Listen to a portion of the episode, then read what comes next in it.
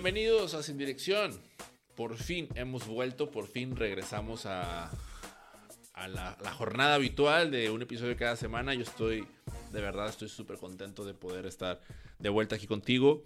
Eh, la verdad es que los extrañé, extrañé mucho eh, hacer esos episodios, eh, extrañé generar esta conversación con, con, ustedes, con ustedes que están del otro lado. Digo, puede ser que seas nuevo, quizás sea la primera vez que escuches este episodio, pero, pero sé que algunos, algunos de ustedes, porque de repente me los topaba en la academia de baile o me los topaba en alguna reunión y, para mí era muy grato escuchar de repente así, y muy loco también, ¿no? Así de que, oye Mike, escuché un episodio tuyo, decía esa. Y al mismo tiempo era un poquito penoso de repente admitir que ya no estaba publicando. Pero ya no va a ser así. Estamos aquí de vuelta. Estoy súper contento y pues sobre todo totalmente dispuesto para ya no perder la, eh, la constancia. La constancia de lanzarte. vas a tener un episodio cada semana, siempre cada martes. Tempranito. Va a estar programado para que tú lo puedas escuchar eh, en el momento en el que tú quieras, ¿no? Y hoy, el día de hoy, traigo un episodio con Yusel Cuevas. Eh, con Yusel, bueno, antes de, antes de, platicarte algo, quiero presentarla, ¿no? Eh, Yusel es psicóloga y es psicoterapeuta, perdón, psicóloga y psicoterapeuta, creadora de, Para Vivir Mejor, un podcast y una comunidad que es genial en el, sentido de, desarrollo personal y, cuida, y el autocuidado, un tema que, a mí me, llama mucho la atención y me gusta y, que también busco en, la mayoría de lo posible practicar, pero Yusel es una, es una excelente, es excelente difundiéndolo todo esto, es una gran, gran comunicadora y bueno, te platico brevemente que hace, hace, algún, hace unos dos años intentamos, bueno, grabamos un episodio que desafortunadamente yo perdí. yo perdí por una mala gestión ahí, estaba aprendiendo todavía, estaba chavo, pero ahora, ahora sí este episodio quedó completito, quedó grabado todo. Y pues me, la, me la ha pasado muy bien. O sea, y espero, espero que ella también. Yo creo que ella también será, también tuvo un buen momento. Hubo varias preguntas, hubo varias historias que contó, otras que que tuvimos que borrar, pero eh, eh, en general nos lo pasamos bastante, bastante bien. ¿De qué estuvimos platicando? Bueno, pues estuvimos hablando de la divulgación de la psicología, eh, estuvimos platicando también de, cómo, de qué ocurre cuando un escucha de tu podcast se convierte en un paciente tuyo, ¿no? Obviamente hablamos en el caso de ella específicamente. hablamos de la persona, de lo que es la, diferencia entre la persona real y la persona de, de redes, de cómo surgió para vivir mejor de jugar al influencer, de las tesis y las maestrías, de la psicoterapia a distancia. Es, decir, hablamos de muchos temas. Y eso es precisamente lo que más disfruto yo de, hacer este podcast y, espero, o sea, y lo hago de, verdaderamente con el objetivo de que nos guste y disfrutemos la conversación ambos. Ya me largué mucho en esta, introducción, me emocioné porque estamos, estoy de vuelta, estamos de vuelta con este programa y yo los dejo con la entrevista a Yusel Cuevas.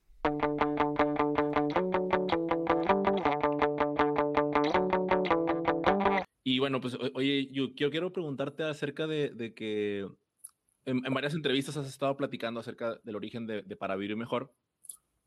Y, bueno, yo tengo algunas dudas porque evidentemente no las escuché todas. O sea, me, ha encantado verte en, todos lados, en, literal en, todas partes has estado y conversando con muchas cosas. Y, y la verdad es que la sensación que tengo yo como, pues, del tiempo que te conozco, porque siento muy bonito y no sé si tuviste hace poquito una foto que subió esta palomita eh, y nos etiquetó a varios. Y, verlos a todos ahí estuvo súper cool, ¿sabes? De que no manches, o sea, hace un año que andábamos todos ahí en el festival y ahora pues cada uno con su propio crecimiento y con su, o sea, pues terminamos justamente como eh, divulgando la palabra y, ¿no? Tipo predicadores y demás. Eso está está, está súper cool, o sea, a mí me da, me da mucho, mucho gusto eh, ver como todo lo que ha pasado. Em, pero te voy a ser muy franco, en la, entrevista que te hizo esta Luzda, cuando empezaron a hablar de, de, se te hizo la pregunta como de que, oye, para vivir mejor, yo personalmente creo que no quedó muy contestada la pregunta. Y te voy a decir por qué. Porque te, cuando te preguntan, tú dijiste así como que, no, sí, este, pues fíjate que de, de niña, eh, pues me gustaba, ya era muy seria y demás. Pero yo lo que quiero saber es como, en qué momento surge como tal, o sea, de la, toma de decisión, o sea, quiero saber si era de noche, de día, de tarde, de, de, oye, pues vi aquí el podcast, o sea, de, porque tú hacías radio, ¿no? Tú, tú, ya vienes haciendo radio. ¿Dónde sale como el, bueno, va, o sea, si te costó, no te costó, o sea, si fue algo sencillo para ti de, ah, bueno, pues ya vengo haciendo esto de radio, está bien fácil, nomás se traslada para acá, o si fue como eh, la típica, no, el síndrome del impostor, no creía en mí, o sea, ¿cómo estuvo ahí la onda? Que fue en el 2018, si, si mal no recuerdo. Bueno, apelas a mi memoria, lo cual... Ah, sí, sí, ya, ya, ya. Sí, eres malísima, eres malísima para, para recordar. Sí, como que tengo muy mala memoria para todas esas cosas, pero recuerdo, y, es lo que siempre he contado porque es mi primer recuerdo en cuanto a esto, que yo escuché por primera vez, según recuerdo, insisto, no estoy segura de estar diciendo la verdad, eh, pero recuerdo que el primer podcast que yo escuché fue el de mm, Diego Dreyfus. Mm, ya. Yo lo escuché porque era eh, el podcast de él, o sea, yo no sabía ni que existían, creo que no los conocía, pero entonces como yo lo seguía a él y me gustaba en aquel entonces su contenido. Me gustaba el tiempo pasado. En aquel entonces. me gustan algunas cosas y todavía a veces escucho su podcast, pero creo que como que de su 100% me late un 30, ¿no? Cuando antes era tal vez un 70.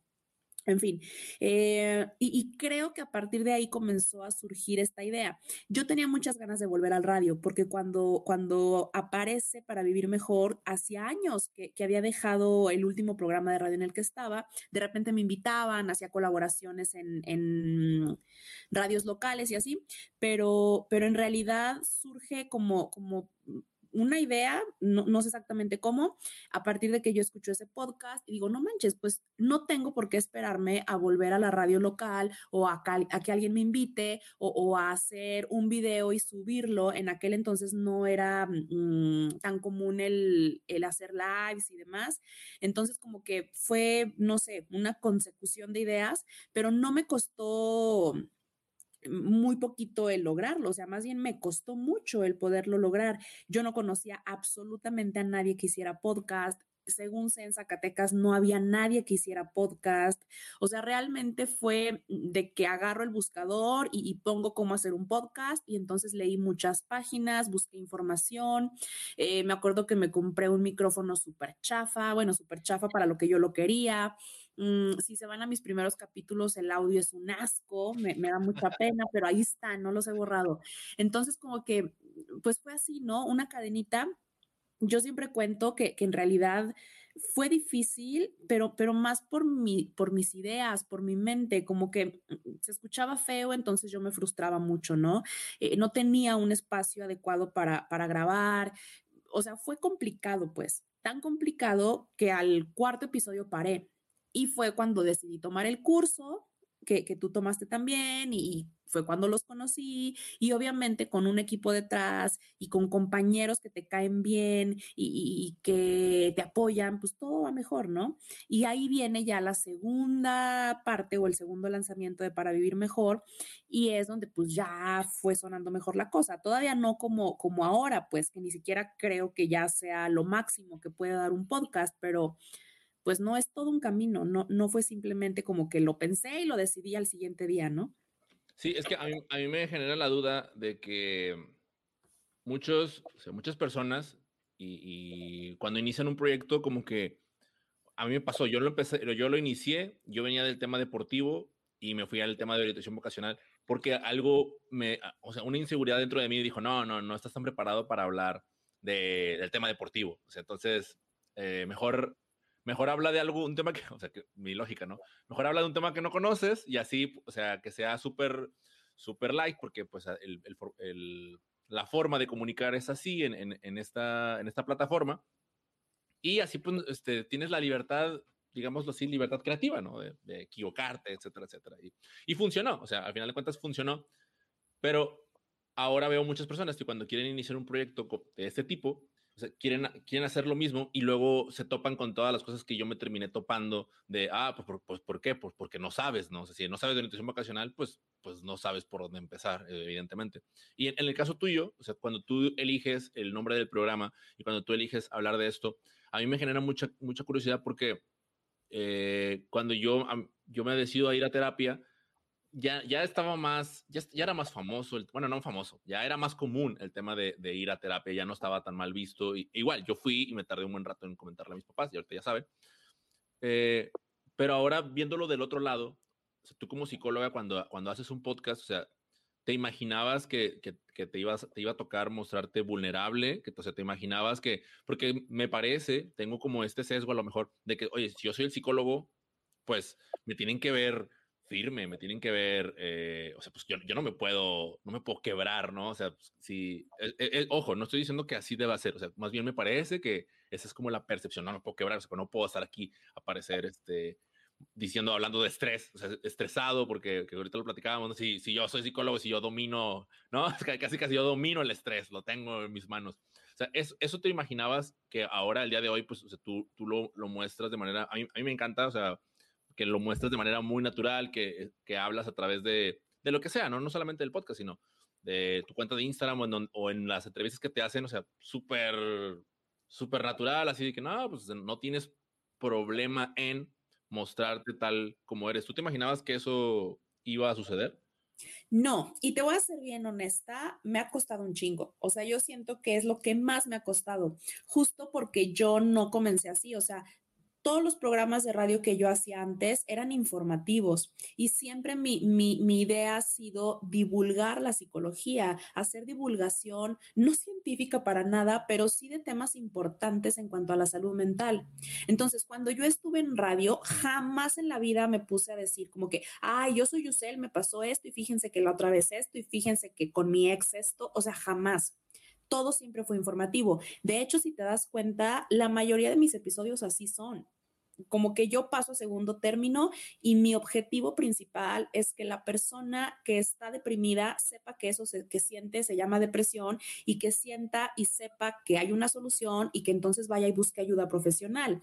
Mi punto nunca ha sido ponerme como, como protagonista en los episodios, ni siquiera, eh, no, no ha sido pues mi objetivo principal. Entonces, esta parte en la que yo me he ido mostrando, como dices, vulnerable y demás, me ha costado muchísimo. Sí, obviamente por, por, esta idea, por este tabú de que los psicólogos tenemos una salud mental inquebrantable y, somos como ejemplo de. La realidad es que eso nos pasa a todos y, siento que lo he dicho incluso en, en algunos lugares, que, que es lo que más me costó porque entonces ahora yo llego al consultorio y viene mi paciente y me dice, ay, es que como tú el otro día dijiste, a mí también me ha pasado y así como que en la madre, ¿no? Te voy a contar algo más triste, que eso digo, lo manejo y, no pasa nada. Eh, ayer justo me decía un paciente, es que me he echado todos tus episodios y digo, qué padre, ¿no? Porque además de, del consultorio, eh, pues, ok, alguien baile un artículo, alguien vaya a escuchar un podcast y, es... Mm, información extra que no todos los terapeutas te dan y demás. Pero eso incluso ha, pues no quiero decir que ha afectado, pero ha influido en mi vida personal. Yo le contaba a una amiga, Bianca, ¿te acuerdas de ella? Creo que sí. Mega, pescador, sí, ¿verdad? creo que sí fue ella la que le conté, no sé, que, que, que un ex, cuando me mandó al diablo, digo, no fue hace poquito, fue hace tiempo, me mandó al diablo citando uno de mis posts en Instagram que hacían referencia y yo así de que, perro, o sea, como hace poco salí con alguien y entonces me decía, es que eres como dos personas y, entonces eres una en Instagram porque te ves así como que siempre como, como todo bien, como todo perfecto, como, como inalcanzable, ¿no? Pero entonces eres otra y, y te veo y estás como, como más persona y yo así, ¿de qué me estás hablando? A mí eso me resulta súper extraño. Y, te lo dije antes cuando me contaste lo, de, lo del episodio de Luzda, con Luzda, perdón. Para mí es muy extraño que personas que me conocen personalmente o, quienes o con quienes tengo una relación de amistad o, o no sé, hasta una cita, o sea, como que no me gusta que me escuchen tanto porque siento que sí se crean esta imagen de que, pues, güey, no soy yo, yo sé el persona. O sea, obviamente, aun cuando a, veces muestre ciertas cosas o les cuente algo de mi día o, que estoy estresada o, que me pasó esto o qué sé yo, pues no deja de ser una cuenta profesional y yo no dejo de ser la terapeuta, ¿no? Entonces es como un revoltijo, es como algo muy reburujado. Así decimos en Zacatecas. ¿Cómo, cómo? ¿Cómo es la palabra? Reburbujado, como, como algo muy revuelto, muy complicado. ¿Reburbujado? Reborujado. De verdad nunca escuchado esa palabra. No, no, nunca. Yo no sabía que era zacatecana, pero, pero el otro día me dijeron que, que esa era una palabra que solo acá utilizamos. Entonces, sí es como muy extraño. Entonces, no fue fácil, no sigue siendo fácil, todavía me cuesta como, como a veces esa parte. Y, y, eso que ni siquiera les cuento gran cosa, o sea, yo siento que, no sé, tal vez 80% es información y 20% soy yo, mi vida o así, ¿no? Mi pregunta es, em, ya, ya, ya, o sea, ahora con eso que me estás diciendo, ¿cómo y, fíjate, me parece muy curioso, ¿no? O sea, por, justamente lo que me dices de que te conocen más, o sea, te conocen vulnerable y eso a lo que, a lo que entiendo, y si entendí mal, corrígeme, o sea, sientes que lo, puede, lo, lo, pueden tomar en tu contra, o sea, lo pueden tomar como armas para llegar al consultorio que no, o sea, incluso estoy, me escucho yo mismo y como que no, pero que lo puedan tomar así como que, ay, es que tú dijiste esto y ahora me estás aconsejando lo contrario y que de parte sea tu cara de que, sí, hija, pero, o sea, tú no, o sea, tú no eres, o sea, eso que dije no iba dirigido para ti, o, o, cómo, cómo sería. Mi, mi, pregunta en, concreto, perdóname que te interrumpa, mi, mi, pregunta en concreto es, si tú haces el podcast para divulgar psicología, evidentemente la, gente que, que, escuche, pues va, acude contigo porque saben, te conocen y saben que sabes de psicología. Pero ahora en esa transición de escucha a, paciente, es como, como, oye, qué, qué, extraño, ¿no? o sea, y, no, no, sé, supongo que eso, ese proceso lo estás viviendo y estás como, como experimentando y haciendo ajustes y cambiando aquí y allá, ¿no? Sí, es que, ay, no, es como un mundo y te juro que me encanta esto porque aparte tú sabes que, que yo trabajo con psicoterapia a distancia también y, y obviamente al hablar, al hablar de psicoterapia a distancia, pues también se habla mucho de, de las redes sociodigitales y, y demás, ¿no? Digo, para quien no sepa, hay psicoanalistas o psicoterapeutas que ni siquiera WhatsApp usan porque no es ortodoxo, ¿no? Entonces, con esto les estoy diciendo que el que yo tenga un Instagram y que el que yo tenga em, un podcast trabajando con psicoterapia psicoanalítica no es como lo más natural, no es como, como lo más normal. Entonces, sí hay un... Perdón, perdón, te interrumpa. Ahorita que dices, no utilizan ni WhatsApp ni utilizan redes sociales, o sea, otros, otros psicólogos, y luego mencionas, dijiste la palabra ortodoxo, o sea, te refieres a que ellos son, porque yo ahorita digo, no me importa, estoy como, no traigo bien el concepto de ortodoxo, pero en mi, en mi concepto es como los ortodoxos son como así es, o sea, prohibido utilizar WhatsApp. Y supongo que eh, Freud pues no usaba WhatsApp, ¿no? No, supongo, es un no, pues no. Es, un hecho, ¿no? Eh, entonces, ¿te refieres a que ellos, por ser ortodoxos, eh, no lo usan? O sea, es decir, como porque la regla dice que no, o ¿O, cómo? Porque tengo esa duda. Sí, porque en, en, en psicoanálisis, y bueno, perdón que, que, aclare y sea muy específica, pero psicoanálisis no es lo mismo a psicología. Entonces, incluso los psicólogos no necesariamente son psicoterapeutas o no necesariamente atienden a pacientes en un consultorio. Yo me refiero a los psicoanálisis porque, a los psicoanalistas, perdón, porque es la teoría desde la cual yo trabajo. Por ejemplo, es súper común que veas tal vez a un coach con, redes sociodigitales, pero a los psicoanalistas y, más, por ejemplo, los de hace tiempo, no tienen ese tipo de, redes eh, digitales. Por ejemplo, mi asesora de tesis justo me contó hace un tiempo que cuando ella iba a terapia, iba a terapia, mm, bueno, análisis con una vaca sagrada de no sé qué ciudad, jamás le quiso pasar su número de teléfono celular. O sea, imagínate, ni siquiera el teléfono celular, tenía el de su consultorio y ahí nos comunicamos cualquier cosa. Te estoy hablando tal vez de hace 15 años, pero es un ejemplo, pues. Lo de las redes sociodigitales, mm, Facebook, Instagram, repito, incluso WhatsApp, muchos no lo utilizan porque pues es una forma de, de conocer de ti, de saber de ti. Y en psicoanálisis hay una regla muy importante que es como, como esta parte en donde el paciente no debe saber nada del terapeuta. ¿No? Entonces, si yo uso WhatsApp, tú vas a ver mi foto de perfil, o tú vas a ver mi estado, o tú vas a ver cuando yo esté conectado. Son tonterías y me parece ya lo más absurdo, pero es un reto. Yo recuerdo todavía cuando, cuando comencé a utilizar WhatsApp con mis pacientes, era extraño. Entonces imagínate pasar de eso a tener un podcast donde te estoy contando de mi papá, de mi mamá o los berrinches que hacía de niña. O sea, que no he contado nunca eso porque creo que no hacía berrinches, pero es un ejemplo de, información que mis pacientes hoy saben, que mis pacientes hoy pueden conocer de mí. Y, y no es lo más natural. No está mal, no es malo. Esto que tú decías, no es como que eso se puede usar en mi contra, y, al menos ni siquiera lo había pensado así como que de verdad en mi contra, pero tampoco es la regla, ¿no? lo ideal sería que, el paciente llegue al consultorio sin, sin saber. La realidad es que hoy en día ningún paciente llega a tu consultorio sin saber, porque mínimo ya te buscaron en Facebook. O sea, mínimo una foto tuya ya, ya vieron. Casi todos estamos ya e, en, alguna página, entonces, pues ya te googlearon y ya vieron algo de ti que tal vez tú ni en cuenta que está en la red. Entonces, eso es ya ahora lo, lo más común. Es diferente escucharme en un podcast a ir a terapia conmigo y eso mis pacientes ahora lo entienden muy bien y creo que lo van comprendiendo a medida que las sesiones van pasando. Porque pues es diferente. No sé, el, el episodio más escuchado de cómo olvidar a tu ex, ¿no?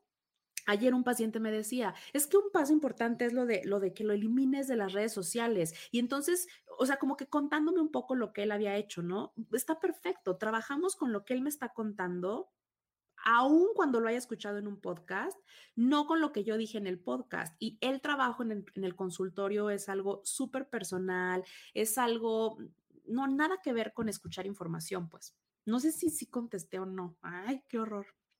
Sí, yo, bueno, independientemente, ah, te voy a decir una cosa, o sea, yo escuchándote y justo lo que platicabas hace ratito de, que del choro, o sea, a, mí yo te estoy escuchando y, y, olvidé, la, olvidé la pregunta, pero de alguna manera, ya sé, pero de alguna manera, o sea, va teniendo sentido. Y, olvidé la pregunta porque me, me, empezaron, me empezó a generar más, ¿no? Hay, hay un, no, te voy a decir, te voy a decir que me preguntaste, me preguntaste si yo creía que los pacientes podían usar eso ah, en mi contra.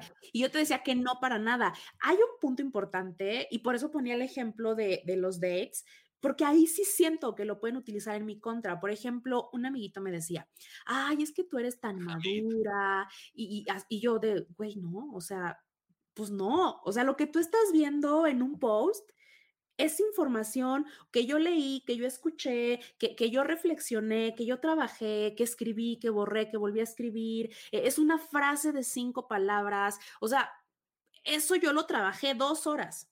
Mi vida es otra cosa, ¿sí? Yo, Yusel, yo persona, yo mujer, soy otra cosa. Entonces, ahí para que veas que sí siento que puede ser utilizado en mi contra, porque muchas personas se quedan con la idea de que yo sí soy Yusela de Instagram. Y eso que ni les cuento tanto, pero así es la mente, ¿no? Como que la mente hoy en día se va creando imágenes muy cortadas de las personas y mucho ojo porque siento que eso es un gravísimo error, para bien o para mal, pero como que en la mente hoy en día nos creamos imágenes que creemos reales de las personas que vemos en Instagram por ver historias, por ver un post, cuando no manches nada que ver con lo que la persona completa es. Entonces ahí sí ha sido muy raro. Y eso sí me choca. O sea, ya cuando me empiezan a decir, ay, te vi, ay, te escuché, yo, ay, no, güey, o sea, no. Casi quisiera que de los que me conocen nadie entrara ahí. o sea, ah, o sea, eh, eh, pues que ya nos, ya nos brincamos a otro lado. Yo estaba hablando ahorita todavía de, de, pacientes y no sé si ahorita ya estás hablando de, de, bueno, porque ahorita me a tu amiguito, ¿no? Sí, porque yo te decía que mis pacientes no creo que lo usen en mi contra porque en realidad es información extra, pues, pero, pero en los dates o, así, personas que me conocen, no, como que digo, ay, no, no escuches, no entres porque no, te vas a confundir. Mejor conóceme a mí. Pero estás de acuerdo, pero estás de acuerdo que al final de cuentas, pues, o sea, cuando, cuando, compartimos nuestros proyectos, pues nuestra red cercana, pues son ellos, ¿no? O sea, por ejemplo, yo estoy súper consciente de que aquí mis amigos, te lo decía al inicio de la entrevista, o sea, mis amigos de la Facu, eh, mis, mis ex compañeros de trabajo, son los que al final de cuentas han, amigos y amigas, han eh, tenido contacto con el episodio porque, pues, ¿quién más? Yo pensaba, y creo que tú también, yo pensaba que yo iba a subir el podcast y, y, sí, y sí pasa, ¿no? pero yo pensé que solamente iba a pasar eso. O sea, lo iban a escuchar en, en, Bolivia, en Colombia, en otros países y de que, ay, güey, el, el, mexicano que tiene programas sin dirección. Yo pensé que así iba a suceder porque, pues, a final de cuentas está en internet. No, me, no suponía que amigos míos, y se siente, bueno, yo, yo he sentido súper bonito, y creo que tú también, de que, ah, sí escuché la entrevista que tuviste con no sé qué persona, me dijo el otro día Rodrigo, le mando un saludo si está escuchando este podcast. Oye, yo creo que mis amigos no me quieren entonces, porque, por ejemplo, pensaba, mi mejor amigo en la vida me ha escuchado ni ve mi Instagram. mi mejor amiga tampoco. No, mis, hermanos mejores, tampoco. O sea, mis mejores amigos de la, de, la secu, mis mejores amigos de la secu tampoco. O sea, no, no me han escuchado, o sea, no, no te estoy hablando, estoy hablando de amigos que, que, incluso a lo mejor está mal, ¿verdad? Pero Conocidos.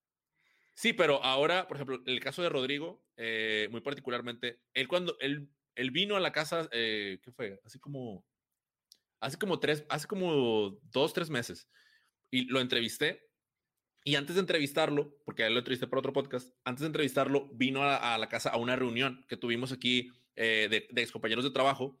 Y en, en, la conversación, él sacó el tema, me dijo, oye, yo escuché, escuché, una entrevista de, y no manches, me pasó a mí lo mismo, lo, del vato que estabas preguntando. Entonces, a lo que iba era de que se hizo mi amigo después de que escuchó el podcast. No, pero, pero de alguna manera sí se volvió un poquito más cercano. Ya era él, es ex compañero mío de trabajo y poco a poco se ha ido haciendo la relación como de, de amistad. Y eso justo, o sea, curiosamente fue por el tema del podcast, porque pues supongo que al escuchar la entrevista, pues se ponía en mi lugar, ¿no? O sea, como de, ah, preguntándole la experiencia a otros, eh, conociendo y demás, y, pues conectando porque pues tenemos algo muy, muy, muy similar.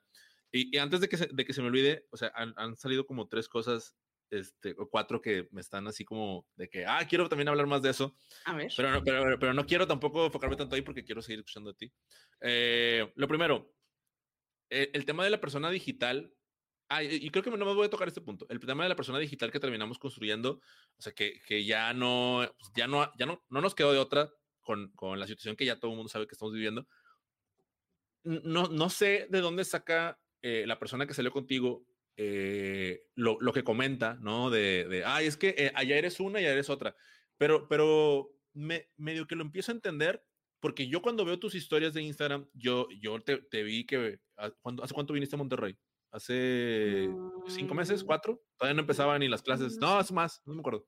Cuando, cuando viniste y platicamos y conversamos por primera vez, eh, tú y yo, y, debatimos ahí de la, educación. Cuando te enojaste conmigo. Cuando me enojé contigo, sí, sí, cuando me enojé contigo. curiosamente ya está ahorita la Universidad de Zacatecas ya también online, qué buena, qué buena, qué buena onda. Bueno, a lo que quiero llegar nada más con ese punto es, yo no percibo eh, una Yusel en Instagram y una Yusel en persona, o sea, digo, evidentemente nunca me había enojado contigo, como, ah, como, tú lo, lo, pones, nunca me había enojado contigo en una conversación de WhatsApp, online y demás. Ese día, obviamente por el tema que estábamos hablando, sí, me a mí me mueve mucho el tema de la educación, tú lo sabes. Y pues salieron nuestras diferencias, pero yo no percibo una, una Yusel diferente a una Yusel de, de, de, de amiga, de que, que, conozco, pero quizás porque yo entiendo o sea, ¿qué es lo que tratas de hacer a través de la cuenta? Que ojo, no estoy diciendo que, eh, ah, estás tratando de, disimular, no, porque yo te siento, oigan, les quiero contar esto y esto me pasó y, no cuentas solamente la parte bonita, ¿no? O sea, no cuentas solamente la parte, o sea, cuentas también la parte de, oigan, ando bien cansada, oigan, ando bien estresada, oigan, me está preocupando esto. Entonces, no, medio que lo entiendo por un lado a él en su confusión porque no está en mis zapatos de que yo también hago lo mismo que tú, pero al mismo tiempo no coincido tanto porque yo también digo, pues, pero ¿qué esperaba? O sea, ¿cuál es la gran sorpresa de, ay, yo pensaba que Yusel era así porque compartía esas cosas, pero resulta que no, porque es muy diferente. Es que ahí hay un punto que no puedes olvidar. Lo que nosotros vemos en los demás tiene que ver más con nosotros que con los demás. No sé si me expliqué. O sea, obviamente era su percepción y yo le dije, ¿sabes qué? yo nunca he dicho una mentira, nunca he fingido, nunca he sido una, pero en realidad otra. Tú te creaste esa idea y yo con eso no puedo hacer nada. O sea, es tu idea, pues órale, ¿no? Pero tengo, pero tengo una pregunta, o sea, porque a mí me ha pasado, yo ya no sé si, si, si, me, si, me, sigue sucediendo hoy en día porque tengo, tengo un buen rato ya, bueno, pues aparte como que no es como que se pueda, ¿no? Pero tengo mucho que, que no tengo como estas, estas, estos dates, estas salidas de, ay, de, que, de, de, andar saliendo bien y conocernos y demás. ¿No crees que también, ah, pero bueno, que creo que algo que sí me pasaba en, en, aquel entonces, o en mucho tiempo, era de, de tratar de como de, de ocultar, ¿no? O sea, o, o, de aparentar, porque pues obviamente quieres quedar bien, o sea, no, no lo voy a, no lo voy, no lo puedo negar, ¿no? Y, y, y, quien me está escuchando diga, Ay, Mike, ¿cómo que quieres quedar bien? Eso no se Es lo más natural del mundo. Es lo más natural. Bueno, ¿no crees que, ¿no crees que eso, eso haya influido dentro de su percepción? O sea, de escucharte en los podcasts, verte en Instagram y luego salir contigo y, crees que tú hayas eh, pues jugado ese, ese... Es que me, llama mucho la atención la percepción que él, que él tuvo de ti en esa salida. Mira, te podría contar toda la historia, pero intentaré resumirla y digo, en esta persona en específico, porque no es la primera vez tal vez que, que, me hacen como ese tipo de comentarios, ¿no? En esta persona en específico, no, porque me conoce desde hace 20 años, 15 años, pero como que de lejos, como, como siempre ha tenido una percepción de mí de, de eso, ¿no? O sea, no es una percepción nueva. E, en esta ocasión que me, que me lo dijo, nos habíamos visto cinco veces tal vez personalmente y, y habíamos convivido en, en momentos que, que, no son comunes ni siquiera en Instagram. O sea, estaba yo con mi familia, eh, en la carnita asada, de fiesta, era mi cumpleaños, o sea, cosas como, como super X, pues que nada que ver con algo profesional ni como para quedar bien. O sea, tú no puedes eh, fingir, eh, eh, si está ahí tu familia haciendo una carnita asada, ¿no? Ay, pues no, no puedes fingir. O sea, yo por eso creo que era más como su percepción, ¿no? Ya, ya. Y digo, lo pongo como ejemplo porque, porque hasta me enojé, o sea, era como de, no puede ser que me estés diciendo esto. Y, y, y a ese era el punto de que me molesta, o sea, es como de, güey, pues es una cuenta profesional, es un trabajo, ¿no? Eso. No, no sé. Sí, pues es que, es que po pocas personas eh, llegamos a comprender, me incluyo, porque a mí también me pasó, o sea, que al final de cuentas, eso de. Eh, lo, lo, decías con, o sea, de jugar, jugar al influencer, ¿no? Que ahorita me, mencionamos o lo decimos así, jugar al influencer, pero la realidad es que no estamos jugando, o sea, estamos, estamos trabajando, ¿no? Incluso hacer un podcast forma parte del paquete de de juega el influencer, pero en realidad es un trabajo porque a final de cuentas de aquí uno de, de, a uno le salen, o sea, no es, no es un secreto, a uno le salen más proyectos, uno colabora más, uno y crece profesionalmente. Entonces, hay personas a las que nos, nos costó trabajo entender eso, ¿no? Pero una vez que lo entiendes, una vez que, que, que dejas de odiar a las personas que, que que, que, divulgan, que, que, o sea, que hacen esta, esta parte de hablarle a la cámara, de hacer un podcast, etcétera, y, y logra, logras como, o, o, ya sea que empieces tu proyecto, o ya sea que simplemente maduras, ¿no? que también, también, también pasa, pues ya como que logras entender de que no, pues está trabajando, ¿no? Está trabajando y, y, eso que está diciendo no es para mí, o sea, no me está hablando a mí en, ese momento, en este momento, eh, va, paso, pero en, lo que, en la que sigue probablemente sí, pues a final de cuentas yo conozco a la persona, me ha ayudado, eh, es mi amiga, etc, etc, etc, ¿no? Pero es que el punto de esto es que, que no, o sea, no es real. No sé, o sea, con, con esto piensen en, en, su influencer favorito o la persona de la cual ven todas las stories todos los días y les encanta lo que sube y cómo se viste y su trabajo y lo que come y el deporte. O sea, incluso de esa persona de la que ven todas las stories y, y, son seguidores fieles, ni siquiera esa persona la conocen. O sea, esa persona tiene un personaje paralelo a su vida real. ¿No? Luego esa es una broncota y, y, justo de eso vamos a hablar ahora en el podcastival que me, que me invitaron, porque llega a ser incluso como, como un punto para, para detonar ansiedad, estrés, como que hay personas que se empiezan a creer su personaje, ¿no? Ese es un problema, o sea, puedes caer en ese extremo completamente y luego hay muchos influencers que sí se les ha zafado el tornillo y, su vida real comienza a tener muchísimos problemas, eh, incluso de salud física y mental, justo porque no logran distinguir, ¿no? De entre la realidad a la realidad real, o sea, lo que sí están viviendo. Entonces siento que ese es un problemón. Y, y, es, un, y es un temazo, la verdad es que eh, espero, que me, espero que me perdonen los que me están escuchando esto y, quieran, o sea, a lo mejor de que pregúntale más, ¿no? Igual, luego ya, si quieren que hagamos un, tema de eso, porque yo no es que yo lo conozca, sino tengo muchas dudas y creo que, que, creo que podría hacer muchísimas preguntas y creo que podríamos aprovechar muchísimo a Yusel en ese, en ese tema, pero ya lo haremos, a lo mejor en algún otro momento podremos platicar, podemos platicar de eso, porque quiero continuar con, con lo, que, lo que estaba destinado a este espacio, ¿no? Entonces, dale, dale, dale. Me, voy a, me, voy a, regresar. Gracias, sí me contestaste las preguntas, eh, solamente para, para aclarar, ¿eh? eh ahora, lo, lo, otro que, que tenía de, de, de, duda, y creo que es, es un proyecto muy bonito, o sea, me, me no, no solo eso, sino que también siento que, bueno, no, no siento, es un hecho, o sea, es tu bebé, o sea, es también como algo que, de lo que estás muy orgullosa, es el viernes de ello, ¿no? O sea, creo que, creo que como que, o sea, cuando te he escuchado hablar de, de él, o sea, no es que, no es que, no es que te haya escuchado hablar, explicar el trasfondo de viernes de ello más que la primera vez, porque eh, me acuerdo que me compartiste la imagen de, oye, mira cómo está la portadita y todo, y hasta la fecha continúa. Ayer estaba viendo el último que enviaste. Entonces, creo, creo que eh, me, llama mucho la atención también, al igual que como surge el podcast, pues es, su, surge este otro, este otro medio para conectar con la gente. Y me gustaría conocer eh, un poco el trasfondo de, cómo surge, ¿no? Y de pasada, pues explicarnos, porque no, no tengo muy claro otra vez el tema del ello, igual ahí nos, nos das una, una, una mini clasecita express. Y lo otro es, ¿cuál, cómo, ¿cuál ha sido tu experiencia con la gente que, que pues ha tenido, que ha tenido acceso a él? Porque yo también tengo un newsletter, yo he tenido una experiencia muy bonita a través del mismo, ¿no? Eh, pero pues quiero conocer, no, nunca he hablado de, de, y para la gente que está escuchando, un newsletter es un boletín que llega a tu correo electrónico con información que ahorita Yusel nos va a compartir del suyo, eh, pues, y es algo como una manera de conectar muy padre con la gente, entonces me gustaría conocer cuál ha sido tu experiencia. Otra vez, ¿cómo surge y tu experiencia? Fíjate que otra vez es una historia de muchos años. Las personas más jóvenes que nosotros que nos estén escuchando no se han de explicar esto, pero yo me acuerdo que cuando yo estaba en la licenciatura, yo creé el proyecto de un periódico universitario, ¿no? Como, como literalmente hacer una revistita y, entregarla por todo el campus. Y, dirían, güey, pues hubieras puesto en Facebook hubieras hecho un newsletter, ¿no? Pues es que antes no existía eso, o al menos no que yo supiera. Entonces, viene desde allá. ¿No? Eh, no recuerdo si, si realmente hicimos algún número, pero, pero de verdad me acuerdo perfecto estar eh, trabajando así con mis hojitas y buscando el nombre. O sea, realmente yo quería, y, no sé si se fijan, pero siempre lo mío fue la divulgación de la, de la psicología, de la salud mental, de lo que la terapia puede hacer por las personas. Y justo por eso es lo que trato de no perder de vista.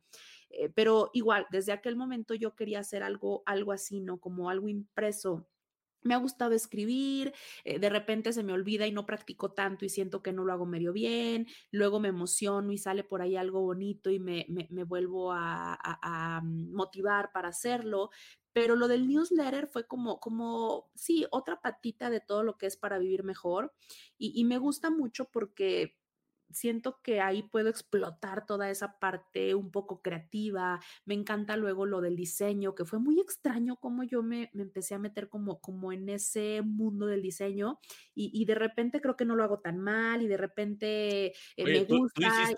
¿tú, creaste el diseño este del planning? O sea, este, el, enviaste en el último el planner.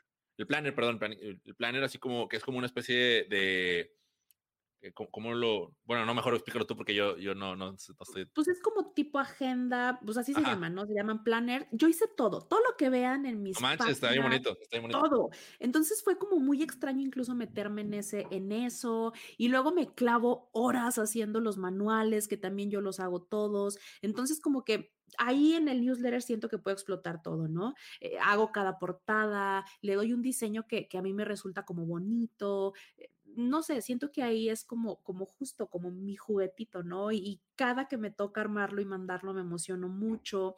Eh, aparte ahora hay algo muy padre que, son los autores invitados que, espero pronto me puedas acompañar también. Entonces está muy padre porque ya es eh, el hogar de escritos, eh, de amigos, de personas que admiro. Este mes viene, bueno, ya lo pudieron haber leído, de, de justo de Bianca Pescador, que es experta editorial. Entonces estoy muy, muy, muy contenta. Pero la idea viene desde allá amo las revistas, compro todas las revistas y nunca las leo, medio las ojeo, no, solo porque me gusta verlos, ¿sí sabes? O sea, me gusta ver a los columnistas, eh, me encantaba leer a, Germán de esa, ay, no sé, o sea, siento que esa parte es como algo que espero explotar más muy pronto. Pero, pero me encanta y, y creo que lo disfruto más que nadie. O sea, no sé si alguien allá afuera lo lea siquiera. Bueno, que sí veo ahí las estadísticas de repente, pero, pero yo la paso muy bien en todo lo que va de viernes de ello, he fallado un mes cuando justo otra vez creo que estaba ahí sí otra vez muy cansada. Ves que tengo bachecitos ahora con esto, pero me encanta, me encanta y, espero que siga creciendo como hasta ahora. Sí, bueno, a los que están escuchando, ahorita que dijo Yusel del bachecito, es, que estábamos hablando antes de, de, los baches que uno, que uno tiene y que ahorita, bueno, me compartías que justo sientes que estás pasando por uno. Pero yo creo que, yo creo que eso es súper normal. O sea, no, no, no, a lo mejor está mal que lo normalice, pero más bien lo, lo digo porque creo que es bueno hablarlo y decirlo porque todos nos hemos sentido, yo me sentí, yo creo que te compartí, o sea, yo me sentí esta semana justamente, o sea, miércoles, jueves y viernes, tengo un pizarrón en donde estoy, tengo mis proyectos como avanzando, no avanzó ninguno, ninguno avanzó. O sea, así de que, ay, y, y entra como esa frustración, pero luego en retrospectiva digo, volteo y digo, bueno, pero ¿qué hice? ¿No? Y específicamente ahí de esta semana dije, No, pues es que hablé mucho, o sea, conversé, conecté con personas, estuve conversando y dije, y no me la pasé mal, o sea, me gustó, no avancé, sí, pero esa parte social mía la necesitaba. Entonces, pues tuve, mientras en un lado, en una parte de mi vida se hizo un bache, pues en otra avanzó. Y quizás ahorita tú que estás trabajando, que ahorita te voy a preguntar también de eso, me gustaría conocer más. Ah, bueno, de una vez, ¿no? O sea, platícanos un poquito de, en qué es la, tesis que estás haciendo para tu maestría. Odio, odio eso. Y, es bien curioso porque... ¿Pero qué, qué odias? ¿Odias hacer la tesis o qué es lo que odias? Odio hacer la tesis. Yo, yo siento que ya hasta, hasta me escucho ridícula. La otra me decía justo una seguidora, me decía, es que la tienes que amar para que así más fácil la hagas. Y yo, no, no puedo, o sea, la odio, ¿no? Me parece lo más estúpido del mundo que tengas que hacer una tesis para tener un título de una maestría o de un doctorado. O sea, realmente me parece, de verdad te lo digo, absurdo, porque son muchísimas horas de trabajo para un producto que van a leer tres personas a huevo porque les van a pagar y porque no les queda de otra y que se va a pudrir en una biblioteca. De verdad, de verdad. Yo siento como que se alcanza a ver mi odio por la tesis, ¿no? Pero lo estoy haciendo porque pues no me queda de otra ya. Mm, es como, como mi última oportunidad para titularme de una maestría que amé con todo mi corazón. No tienes idea. O sea, yo mataría por, por estar las horas, casi hasta me dan ganas de llorar, mataría por, por poder cambiar las horas que estoy trabajando en ese documento estar tomando clases con las personas que tomé clases, estar eh, practicando el conocimiento como lo practiqué. O sea, eso sí tiene sentido. Pero, para mí, no, no, tiene sentido el hecho de, bueno, para mí no tiene sentido, y te pongo en contexto, yo no, yo no hice la maestría, yo la empecé y la abandoné, o sea, en el 2013. Eh, saludos a la Facultad de Universidad Deportiva. Uh, pero, pero no tiene sentido cómo es que algo que amaste tanto, que fue el estudiarlo, el resultado final, que es una tesis de... ¿Por, por qué ¿por qué odias la tesis? O sea, no, no, no tiene sentido para mí. O sea, es que, ¿qué, tema elegiste? ¿O es, el, ¿O es el procedimiento para hacerlo lo que el odias? Proceso, es el proceso que tienes que llevar para trabajar una tesis. Y yo creo, Mike, que eso no, no se puede entender hasta que lo vives. O sea, es súper frustrante. Son muchas horas de trabajo para un poquito de avance. Eh, tienes a personas que, que, te están guiando, pero luego es como un amor-odio muy extraño. Porque a ver, pero, pero para entender mejor, perdona que te interrumpa, pero para entender mejor, o sea, puedes mencionar así dos cosas, o sea, dos sucesos, acciones muy concretas que, que, que digas, ¡ay! O sea, es que pasó esto y pasó esto. Digo, porque sé que la gente que escucha, pues mm, algunos están igual que yo, ¿no? O sea, no, no, han, no han hecho la maestría, solamente los que, los que han hecho la tesis te están entendiendo al, pero los que no, yo, yo a mí como quiera yo no tenía no tengo intenciones de hacer una, este, pero igual para que, para desmotivar a más gente, ah, no es cierto. No, o sea, para, para entender mejor el, qué es lo que eso que tanto te molesta, o sea, pues igual, porque yo ahorita estoy pensando que, o sea, citar en APA o, o, leer mucho, o qué es lo que, lo que más todo mundo Todo mundo se queja de citar en APA, es lo más estúpido del mundo. O sea, cito en APA toda la biblioteca central de la UAS si quieren. Imagínate que trabajas un mes y llegas a correcciones y te dicen que está mal y que lo que hiciste en un mes no sirve. O sea, es como de, güey, ¿cómo? Y entonces imagínate. Pero eso es, o sea, eso te dijeron, o sea, no sirve vete otra vez, vuelve a hacerlo. Bueno, no te dicen como que no sirve, pero pues no, o sea, eso no era, hazlo otra vez, ¿no? O corrige esto. Imagínate, por ejemplo, eh, que haces tres meses de trabajo y entonces llegas a revisión y te dicen, ay, es que sabes qué, mejor ponle morado, sí, morado. Entonces te quedas, pero, pero usted me dijo que le pusiera azul. No, no, morado. Y tú, güey, tengo tres meses diciéndole, poniéndole azul porque usted dijo que le pusiera azul. ¿Cómo vengo ahora y me dice que le ponga morado? Y vengo en otros tres meses, ay, no sabes qué, ponle magenta. Y tú, güey, ya, o sea, dígame, que, ¿sí sabes? Sí, pues, es, el tema de burocracia. Voy a decirte un ejemplo muy absurdo, pero me pasó ayer. Ayer fui a, a firmar mi contrato. Eh, y luego le digo, vengo a firmar mi contrato. Y ya me dice, pues, imagínate, o sea, quiero que se pongan, para poner en contexto a la gente, o sea, entras a una oficina, cubículos y lo típico, ¿no? Yo también, yo también trabajé en la administrativa. Cubículos, escritorios y demás. ¿Y qué se le ofrece, maestro? Vengo a firmar mi contrato. Ah, eh, mi horario, perdón, era mi horario. Aquí tiene. Y lo ya, lo firmo y luego le dije, es que ocupo también la, firma de la, de la directora porque bla, bla, bla. El, a ver, dámelo.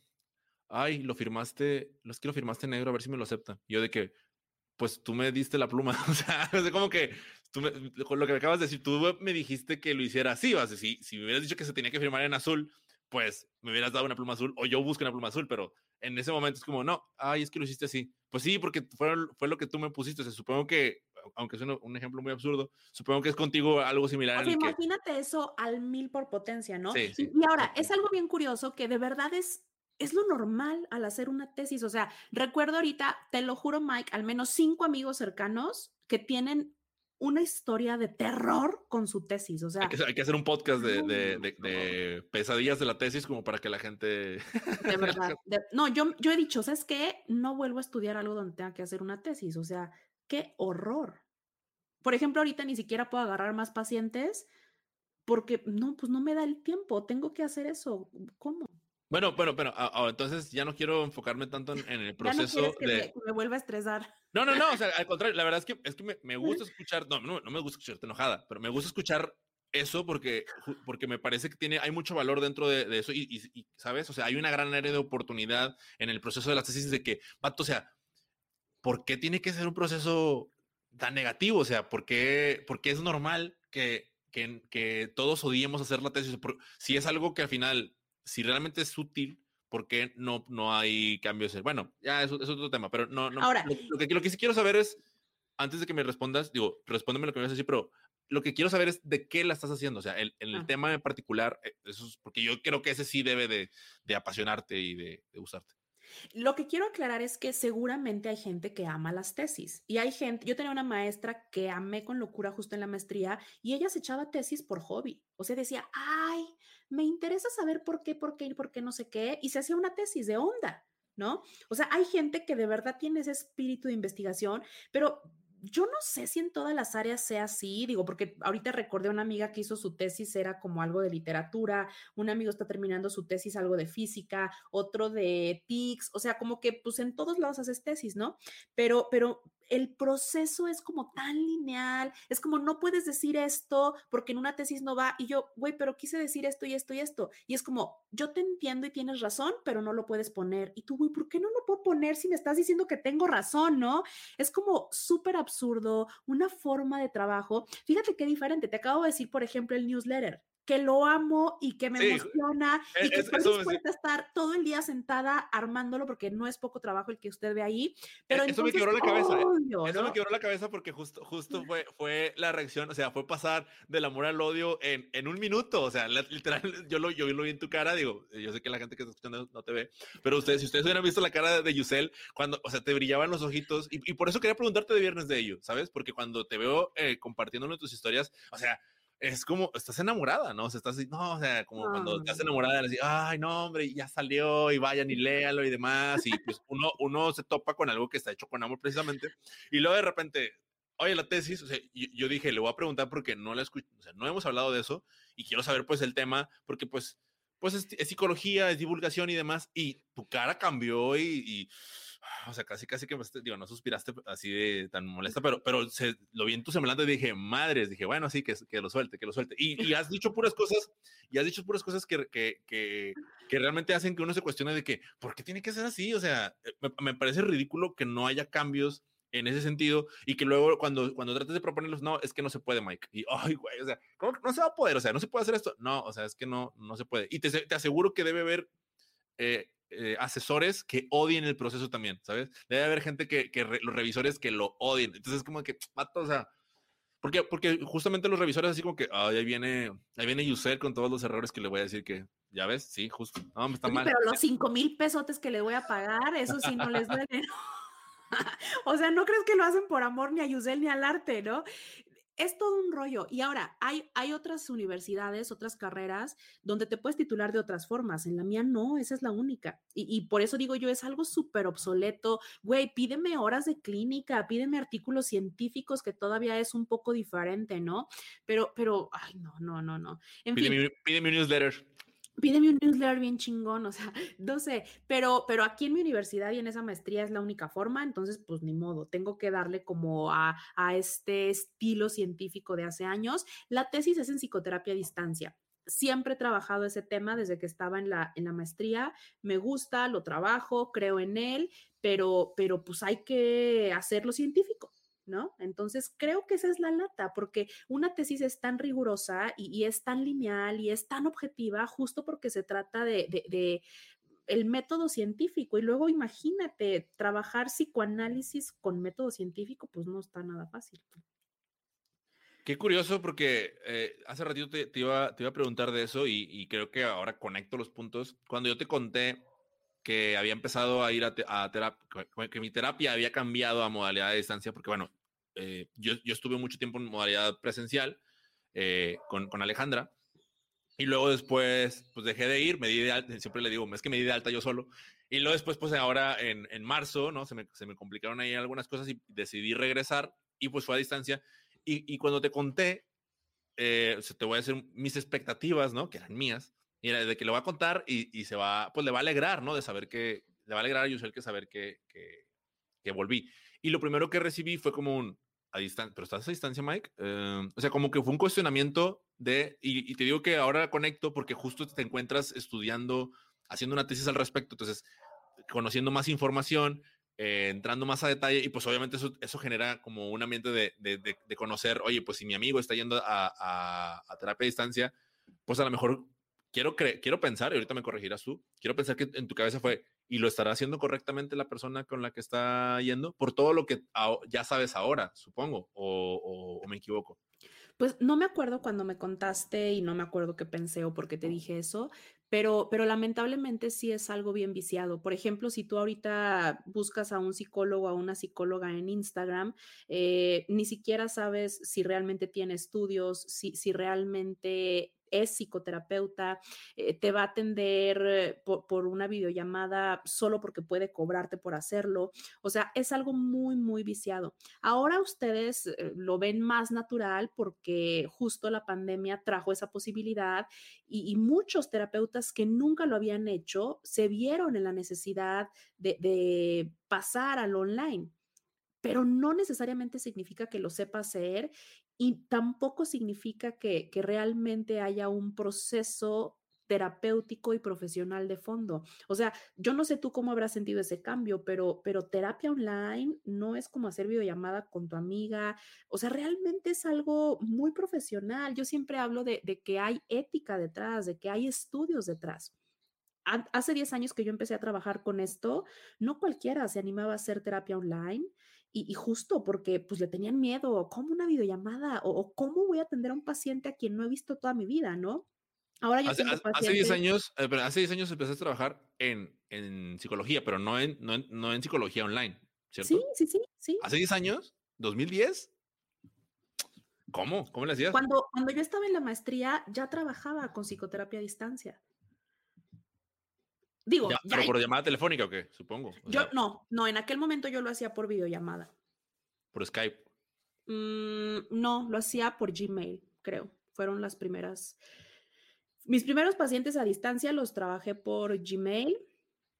Mm, ahora, por ejemplo, lo hago casi todos por teléfono, por diversas razones, pero, pero así lo empecé a hacer. Entonces, yo me acuerdo que en aquel momento de mis, de mis maestros que te estoy diciendo son chingoncísimos, ya todos, pues ya eh, con muchos años de experiencia, tal vez dos lo hacían. O sea, no era algo como, como muy bien visto, además porque te estoy hablando que son psicoanalistas, ¿no? Sí, volvemos al tema del ortodoxo, ¿no? Sí, es algo que ha estado como en debate desde, desde entonces. Y, y ahora, repito, se ve muy natural pero híjole, no todo lo que está online es profesional, ni terapéutico, ni con la ética necesaria. Eh, estaba, en no me dado cuenta. Está, está, muy interesante porque justo, o sea, también comprendo que al momento de que tú lees los libros de los cuales te basas para poder, ah, o sea, y pues pasó en todo, ¿no? Pues la telemedicina o, bueno, la, las terapias, perdón, las consultas online de médicos y demás, pues evidentemente no, no había, como, no hay como un... Eh, o sea, tú le, lo que, el ejemplo que daba, ¿no? Tú lees a Freud y pues Freud no habla de que cuando... Digo, para empezar, no sé si de consejos, para empezar, que obviamente yo no, lo he leído, que supongo que no, pero no, no te estructura de que eh, una terapia online debe de cumplir con estos, estos, estos siete pasos, ¿no? O esta estructura. Mi sí. Ah, no, ah, tampoco. Bueno, pero, pero, sí, pero sí tienes identificado como ciertas cosas de que lo, lo, que acabas de decir, ¿no? Lo viciado, ¿no? O sea, dentro de lo viciado, pues para quitar esos vicios, pues justamente creo que creo que tu aporte va, va por ahí o, o no. La, la, tesis lo que trata de hacer, y digo trata porque pues espero lograrlo, es justo aclarar que a través de una llamada telefónica o una videollamada pueden establecerse los fundamentos que en su tiempo Freud dijo eran necesarios para que hubiera un análisis, tal cual. Es decir, que realmente se puede hacer psicoterapia psicoanalítica a través de una llamada telefónica. es la parte... ¿Mande? Ya lo, traes bien, ya para que lo hayas explicado de una manera tan, tan simple y tan concreta, digo, a mí me, me, ha quedado bastante claro, no sé. Ay, pues díselo a mis asesoras. No, que, estoy súper agradecida y así porque son muy buena onda y, y, no estoy como enojada con ellas ni nada, por favor que no se entienda eso, pero, pero sí es otro rollo y, y mm, pues yo no me acuerdo por qué te, qué te habré dicho cuando me contaste que estabas a distancia, pero, pero pues un poco eso es lo que, lo que Sí, no, nada malo, digo, ah, quiero ser muy claro y muy honesto, no fue nada malo, pero porque por eso, por eso hice hincapié, ¿no? O sea, mis expectativas eran de que, ah, qué buena onda, Mike, este, no sé qué, qué, qué chido, eh, qué chido que ya estés otra vez de vuelta, o que me fueras a tirar carro de que, pues, ¿por qué dejaste de ir? O no sé. O sea, simplemente tu, mi sorpresa fue como de que, ah, sí, este, y cómo, ¿no? O sea, que casi cómo le hace y qué tipo de terapia da. Y fue como que, ah, ah, me, me, sentí cuestionado. Luego después ya entendí de que, ah, pues, no lo hizo en mala onda, o sea, lo hizo por mi bien y pues, preguntó algo ahí, ya te contesté, ya. Pero eh, te digo que conectando los puntos, pues lo conecto porque justamente estás, estás estudiando en eso más a fondo y pues, pues tiene mucho más sentido. Y hablando de maestrías, eh, quiero hablar otra cosa en la que en la que creo que tienes maestría, porque justo el primer episodio que yo, yo escuché, y espero que no se malentienda lo que estoy diciendo, el primer episodio que yo escuché fue el de los patanes, ¿no? Eh, anoté aquí patanes y pensé que, decía patrones, pero bueno, también, también hay patrones. Eh, eh, estabas hablando del, tema de, los patanes y a mí me, llamó mucho, me, mucho, me llamó mucho la atención que hayas abordado ese tema y, creo, o sea, mm, mm, tú me vas a corregir también, creo que las personas han conectado mucho contigo cuando has hablado de ese tema, cuando has hablado de los ex y cuando has hablado de los de la soltería. O sea, creo que en esos tres puntos, porque digo, pues tú estás justamente, bueno, no digo que el primero, pero los, los segundos, los, el segundo y el tercero, sí es como que algo que tú, tú tienes muy identificado y como que pues hasta, hasta estudiado, no sé, el punto es que yo... El primero también porque he tenido a patanes en mi vida, ah, obviamente de, ahí, de ahí tengo el conocimiento fresco. Ah. Claro, claro, claro, claro. Sí, sí, pero, pero prefiero que lo digas tú a, a, a decirlo yo, no, pues yo, yo como aclaro, yo no, yo no sé, no soy tú. Entonces, ahí en, esos tres temas, eh, yo me acuerdo que, te, en algún momento te hice el, comentario de que, oye, pues eh, haz tu curso en línea de olvida tu ex y tú me, o, tu webinar y tú me decías de que no, eh, bueno, quiero platicar de eso, ¿no? O sea, quiero platicar de esos tres temas y, tu experiencia, pues, hay, asesorando a, las personas, ¿no? Pues al final de cuentas, tú te atreves a hablar de esto eh, desde, una desde otra perspectiva de la, de la que quizás nosotros eh, mortales, comunes y corrientes, lo hablamos en nuestras reuniones y lo hablamos con nuestros amigos y creo que eso ha hecho como que una especie de comunidad alrededor tuyo que pues pues habla de una manera más sana acerca de, del, del, tema, ¿no? O sea, real, honesta, pero al final de cuentas el, solo hecho de hablarlo como que, ah, ya lo dije, bueno, ya lo dijiste, pero mira, vamos a, a hacerlo de, una, de, de otro modo, ¿no es así? Fíjate que es bien curioso porque la verdad para mí fue una sorpresa que la gente se, empezara a enganchar mucho con esos temas. Son temas que a mí me gustan porque a mí me gustan las relaciones interpersonales y porque además es algo que yo he trabajado siempre en mí misma, ¿no? O sea, esta parte, por ejemplo, ese, ese episodio de, de los patanes, que de hecho quiero hacer como, como uno nuevo porque mm, a mí ni siquiera me, me encantó tanto y, sí ha tenido muchas escuchas y sé que muchos me siguen por ahí, pero pues sí, obviamente, ¿no? Tuve un patán y entonces empecé a pensar, empecé a ver cosas, empecé a trabajar el tema, empecé a investigar y me di cuenta que en realidad era como, como un patrón. Total que, claro, hay mucho, mucho de ahí. Y luego empecé a hablar de los exes y pues también, de la soltería y pues también, que son temas que creo nos pegan mucho, principalmente a las mujeres de mi edad o, incluso mayores. Entonces, tal vez va por ahí, ¿no? Repito, para mí ha sido una sorpresa. Sé que siempre que, hay como un, Instagram Live o un episodio sobre eso, o, cuando me entrevistan sobre esos temas, muchas personas nuevas llegan a mi cuenta. Si yo escribo un post sobre eso, muchas personas llegan a mi cuenta. Y a veces digo, qué mensa, debería hablar ya solo de eso para entonces tener más likes y que más personas me escuchen. De verdad que lo he pensado y yo creo que es un poco lo que hablamos tú y yo con esto del curso.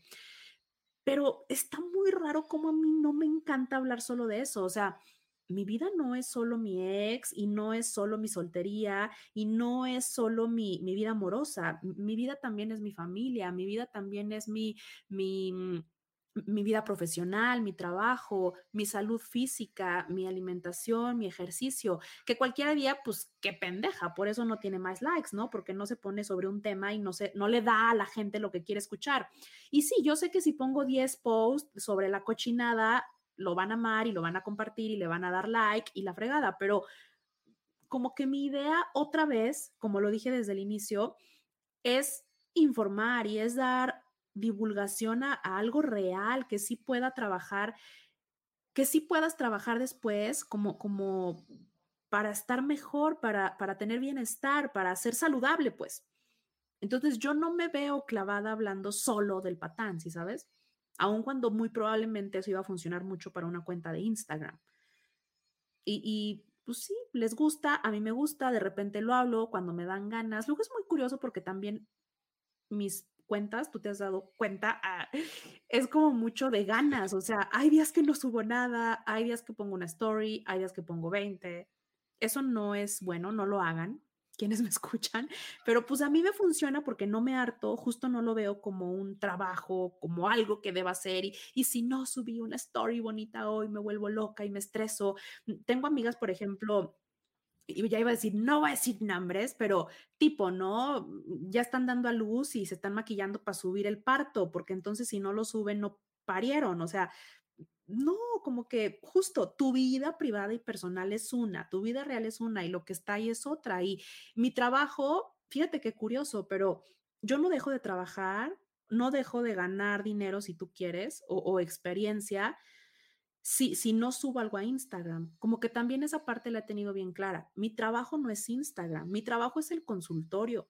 En el consultorio ayer pasé 12 horas, en Instagram 12 minutos, o sea, mi trabajo no es ese y yo no quiero vivir del Instagram, al menos no hasta ahora. Entonces mi prioridad siempre ha sido otra. No sé si me explico en ese punto, pero siento que es bien importante y pues así me gusta manejarlo. No, no sé si sea correcto o no, o lo adecuado o no. Seguramente para alguien que quiere crecer en, likes o en seguidores y vivir de ahí y ganar de ahí y hacer una carrera ahí, pues no. Pero creo que yo siempre he tenido claro que, mi trabajo no es ese, es simplemente un medio. Bueno, ahí no, quiero profundizar mucho en el tema de, de que, ¿cómo se dice? De los que lo hacen y los que sí, los que no lo hacen, etcétera porque pues creo que terminaríamos hablando de, bueno, pues eh, si te funciona, si no te funciona, y la neta, este, de repente me da, me da hueva como llegar a ese tipo de conclusiones. Pero, o sea, nada más me, surgió una duda muy particular que cuando dices, ese no es mi trabajo, pero, pero al inicio de esta conversación estábamos diciendo que sí, ¿te acuerdas? O sea, estábamos diciendo de que, entonces nomás me gustaría como, me gustaría que si pudieras aclararnos ese punto, como para que, porque si no como que suena medio contradictorio, ¿no?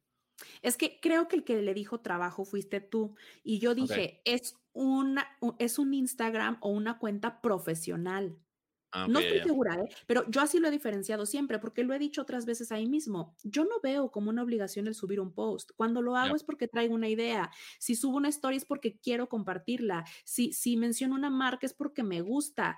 O sea, de verdad no lo veo como un trabajo, no lo veo como una obligación, no lo veo como algo que tengo que hacer ahorita tengo lista de espera en el consultorio y, no paso de los 2.000 seguidores, o sea, no sé si me explico en eso. Mi trabajo real está en el consultorio. Sin embargo, la cuenta es un medio, el newsletter es un medio, el podcast es un medio y por eso es algo profesional.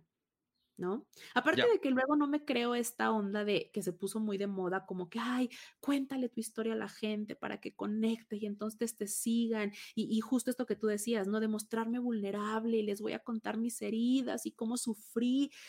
No manches, o sea, por ejemplo, mi peor herida yo no se la he contado nunca a nadie en un medio, ni creo que lo haga pronto, no sé si algún día lo haga, y no tengo necesidad de hacerlo para, para sentir que ahí les estoy dando algo. No sé si me explico, lo, siento que esas son como modas, necesidades a veces incluso de las personas que están ahí. Pues no, pues, no es que creo que, ese es el tema del, bueno, desde mi perspectiva es el tema del marketing y de, de, querer dar fórmulas, ¿no? O sea, fórmulas mágicas de que si quieres el, el, éxito, haz estos tres pasos y listo, y ganarás. Y pues, digo, pasa así porque, porque conocen el comportamiento humano, porque, saben que eso, Exactamente, porque saben que funciona, pero no, no quiere decir que eso sea para ti. O sea, es lo que te decía ahorita, ¿no? De que los que le funcionan, los que no funcionan, los que lo hacen, es un tema muy amplio para, para, para ¿cómo se dice? desarrollar. Pero, pero gracias porque sí me queda claro si tienes razón. O sea, yo fui el que dijo el tema del trabajo, yo sí lo manejé en, en, áreas de marketing y tú lo, me, lo comentas en, en, el sentido de, bueno, pues yo lo hago, pero lo hago porque, porque me siento así, porque mi cuenta es, es una cuenta personal y profesional Fíjate qué curioso, Mike. Te voy a dar un ejemplo. A ver. Yo nunca me he promocionado como terapeuta en el podcast ni en Instagram. Ah, nunca, nunca, nunca has mencionado temas de, tus. O sea, mencionas, voy, a, voy, al, voy al consultorio, pero nunca has dicho de que, bueno, si quieren consulta, mándame mensaje. Tienes razón. Eso, nunca he dado mi número ahí. Nunca he dicho dónde está mi consultorio o llama una cita y haz. Nunca he dicho. Llame ya. voy, a, voy a quemar a, gente, pero me da mucha risa. Tengo un amiguito, yo creo que nunca va a escuchar esto, entonces no hay problema, que, que pone así su número, ¿no? Su número de WhatsApp y lo pone así como investigador, docente, terapeuta conferencista, casi nomás le da falta, eh, hago CrossFit en las noches, o sea, no, un terapeuta no, no es así, no funciona así. Quien llega conmigo es porque conectó con un mensaje, porque no manches, tengo pacientes a quienes sus hermanos van y le, ¿sabes qué? Ve con mi terapeuta porque ve, véame a mí y entonces yo quiero eso para ti. Eso funciona para mí más que 5 mil seguidores, ¿me explico? Yo no sé si en verdad sueno muy tonta cuando les estoy diciendo esto, pero a momentos yo me sigo sintiendo como, como, como Yusel en el campus, queriendo hacer su periodiquito en hojas dobladas y, yendo a grabar una cápsula de 10 minutos en la cabina de, de Radio Was. O sea, eso es lo que, lo que a mí me gusta y es lo que disfruto. No es como, como, ay, sí, güey, síganme. Por ejemplo, el otro día otra vez voy a quemar gente, pero son mis mejores ejemplos, ¿no? Fue el día del nutriólogo, ¿no? Y entonces yo tengo una nutrióloga que, que colaboramos juntas en varias ocasiones y yo quería felicitarla y poner como, como una fotito de ella en mi Instagram y era como de, güey, o sea, ¿cómo pongo que es nutrióloga si en todas sus fotos parece como, pues, modelo, no sé qué extraño, ¿no? O sea, como que ya sus cuentas no son de conocimiento, de información, son de qué cuerpazo y qué bonita me veo. O sea, pues otra vez, ¿cuál es tu objetivo? ¿Para qué estás haciendo eso? Igual, digo, no es real, pero imagínate que suba una foto en traje de baño y va a tener muchos likes. Pues a mí qué me interesa que me vean en traje de baño, ¿no?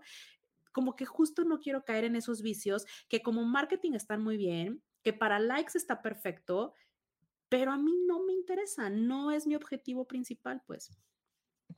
Sí, sí, o sea, a mí, a mí me pasó, yo antes en, mi cuenta de Instagram personal yo subía mucho la, la selfie, ¿no? De, ah, y, y, ojo que si te sientes aludido de que, ah, está mal hacerlo, no, o sea, lo, lo, único que cambió fue de que, ¿para qué quiero, qué es lo que estoy buscando? ¿Que, que me digan guapo? O sea, si eso, si eso es, es, ¿y luego qué? O sea, entonces ya de ahí como que concluí de que no, ¿sabes qué?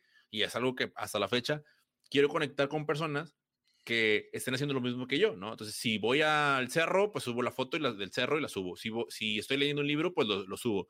Si estoy pensando esto, pues lo subo. Porque de ahí, o sea, quiero que mis conversaciones con la gente con la que voy a interactuar, que al final de cuentas son mis amigos o gente cercana, pues partan desde aquí. O sea, yo lo único que estoy haciendo es poner el punto de arranque si yo subí una frase y no estás de acuerdo, pues me vas a escribir de que, eso no es cierto. Ah, pues vamos a, vamos a conversar, ¿no? O, oye, tienes razón, está chido, like. Y no me dijiste nada bueno, pues entonces no, pues a lo mejor a la otra les pregunto, ¿no? Porque quiero hablar de esto, ¿no? Entonces, sí, otra vez, volviendo al punto anterior, y que por eso creo que ya igual voy a pasar de tema, entra mucho la parte de, del para qué lo estás haciendo y, y, hay que aclarar, o sea, ahorita no estamos hablando, o sea, esta conversación no va dirigida a, si quieres ser un psicólogo exitoso, este, haz un podcast y un newsletter y nada por el estilo, porque, o sea, realmente tu, tu intención a través de, y me, ha encantado cómo lo pusiste, o sea, tu intención a través del podcast y el newsletter ha sido complacer a la Yusel del campus que sigue haciendo eso porque por puro gusto y se acabó, o sea, casi casi como un hobby, ¿no? Y que al final de cuentas, como lo haces, lo haces profesional, lo haces muy bien, pues en consecuencia te ha traído más trabajo, pero o sea, pero en consecuencia de, de, ver a alguien ejecutando, no a alguien nada más planeando, planeando, voy a hacer, voy a hacer, voy a hacer, planeando, ejecutando y pum, aquí está, ah, qué chido, este, pues yo creo que si consulta, voy y pues llegan a ti. Por ejemplo, mi objetivo nunca fue voy a tener un podcast para tener más pacientes. De verdad, no. Y creo que tú y yo lo hablamos también en algún momento. Jamás fue mi tirada. Por eso te digo, jamás he dicho en el podcast, llámame para hacer tu cita, búscame, este es mi número, ven conmigo a terapia. Jamás. O sea, que yo recuerde, nunca lo he dicho y, creo que nunca lo diré porque no es lo principal. Lo principal es que si tú estás viviendo algo que se puede solucionar con terapia, te des cuenta y vayas. No importa que no sea conmigo.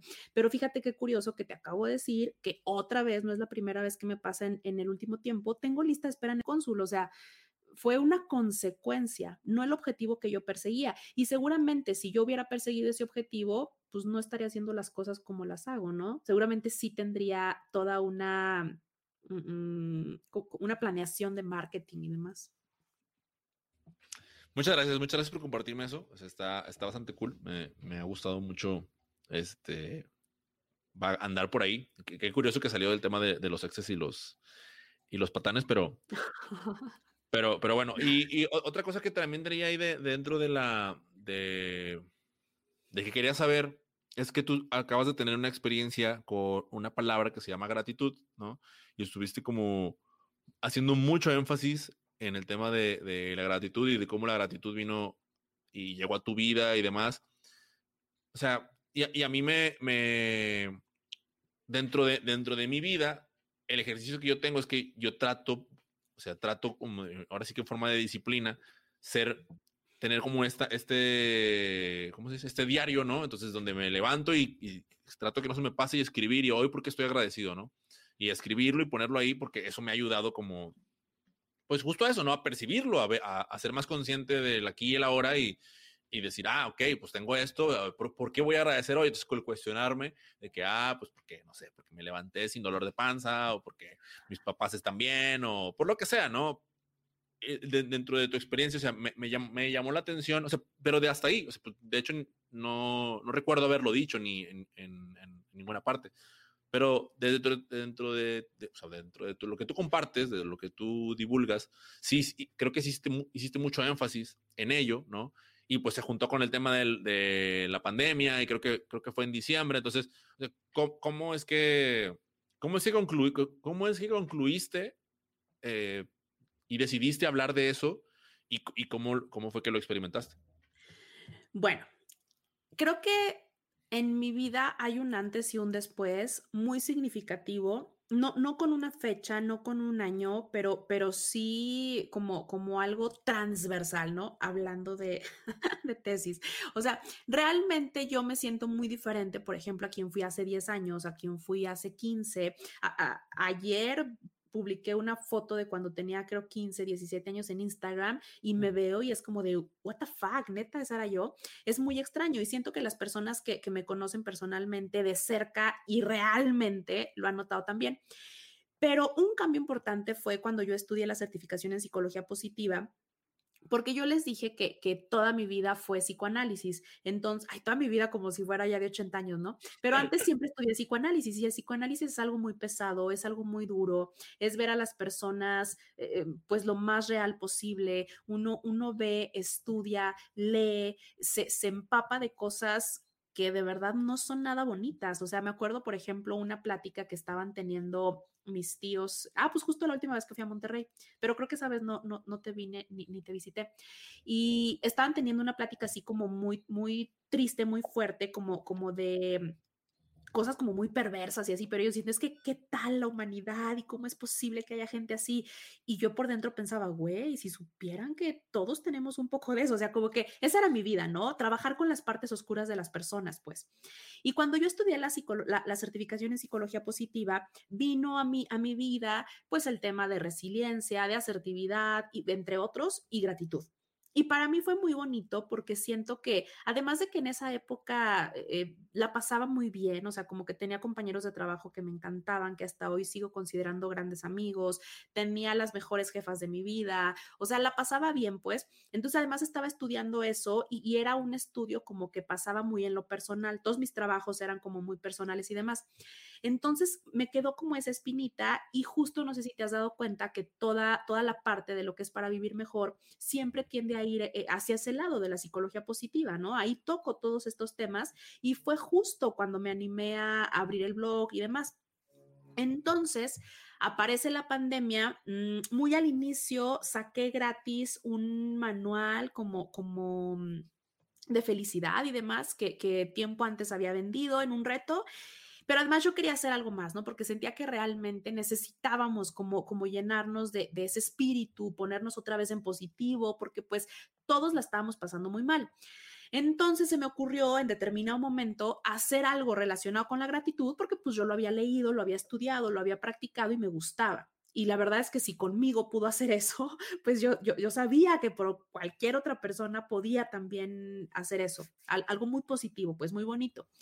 Pero la idea se me ocurrió así como en un momento, ni siquiera es como que lo reflexioné tanto y dije, no manches, claro, gratitud, un ejercicio al día y, o sea, fue como una lluvia de ideas así que no pude parar, ¿no? Y es como que, güey, claro, un grupo, les mando un audio, no, no mames, pero lo grabo con mi micrófono y les, o sea, como que todo fue así rapidísimo, se me ocurrió como de esas cosas que de verdad se te ocurren rapidísimo y estuvo padrísimo porque pude conectar con muchas personas, incluso en otros países, que se fueron uniendo al reto, que fíjate qué curioso, siempre fue gratis todo lo que yo hice en torno a la gratitud siempre fue gratis, desde videos, los audios, los retos, em, los planners, o sea, todo lo que hice fue gratis y fue durante el año pasado, no creo que lo vuelva a hacer. En diciembre, el que tú te refieres, fue el tercer reto y fuimos muchísimas personas las que estuvimos ahí como conectándonos. Estuvo muy padre porque hubo muchas personas que no conocían sobre, sobre todo lo que, lo que científicamente puede hacer la, la gratitud y, y, todo lo que hay detrás de, de, de, este término, de esta práctica. Me acuerdo que, que una, una seguidora que siempre ha estado en, en los retos, hasta se tatuó la palabra y entonces otra se compró un diario súper bonito. Eh, o sea, como que de verdad hay personas que conectaron mucho con la gratitud y, pues yo estuve muy contenta.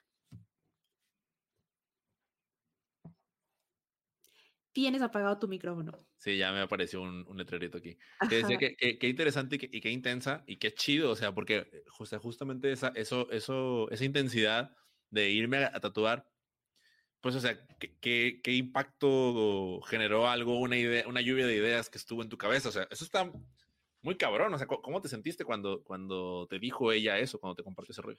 Es que estaba muy bonito porque siempre cada semana del reto yo era la más feliz, contaban cada historia, Mike, no sabes, o sea, eh, tú que has practicado un poquito el, el, tema, seguramente lo sabes, es muy bonito y te cambia la perspectiva. O sea, por eso, por eso hablaba de que son beneficios comprobados científicamente, porque no es algo como que se le ocurrió a X persona. El mundo de la gratitud es híjole, o sea, enorme. Y, suena muy raro. Luego yo también me sorprendía a mí misma hablando de, esos temas y, y, demás. Por eso te decía, si conmigo pudo hacer eso, a cualquier persona le puede cambiar la vida. Entonces, conectar con sus historias, que me dijeran que realmente se sentían más felices, que, que pudieran conectar con las cosas tan bonitas que les habían pasado en su vida, pero que a veces pasaban inadvertidas, eh, eso, el tatuaje, que, que, hablaran con personas que hace mucho no hablara, hablaban para agradecerles, o sea, no, eran historias súper, súper bonitas. Y, y, por eso la idea del grupo, para, para podernos contagiar de, de las historias de todos los demás y, y todo eso.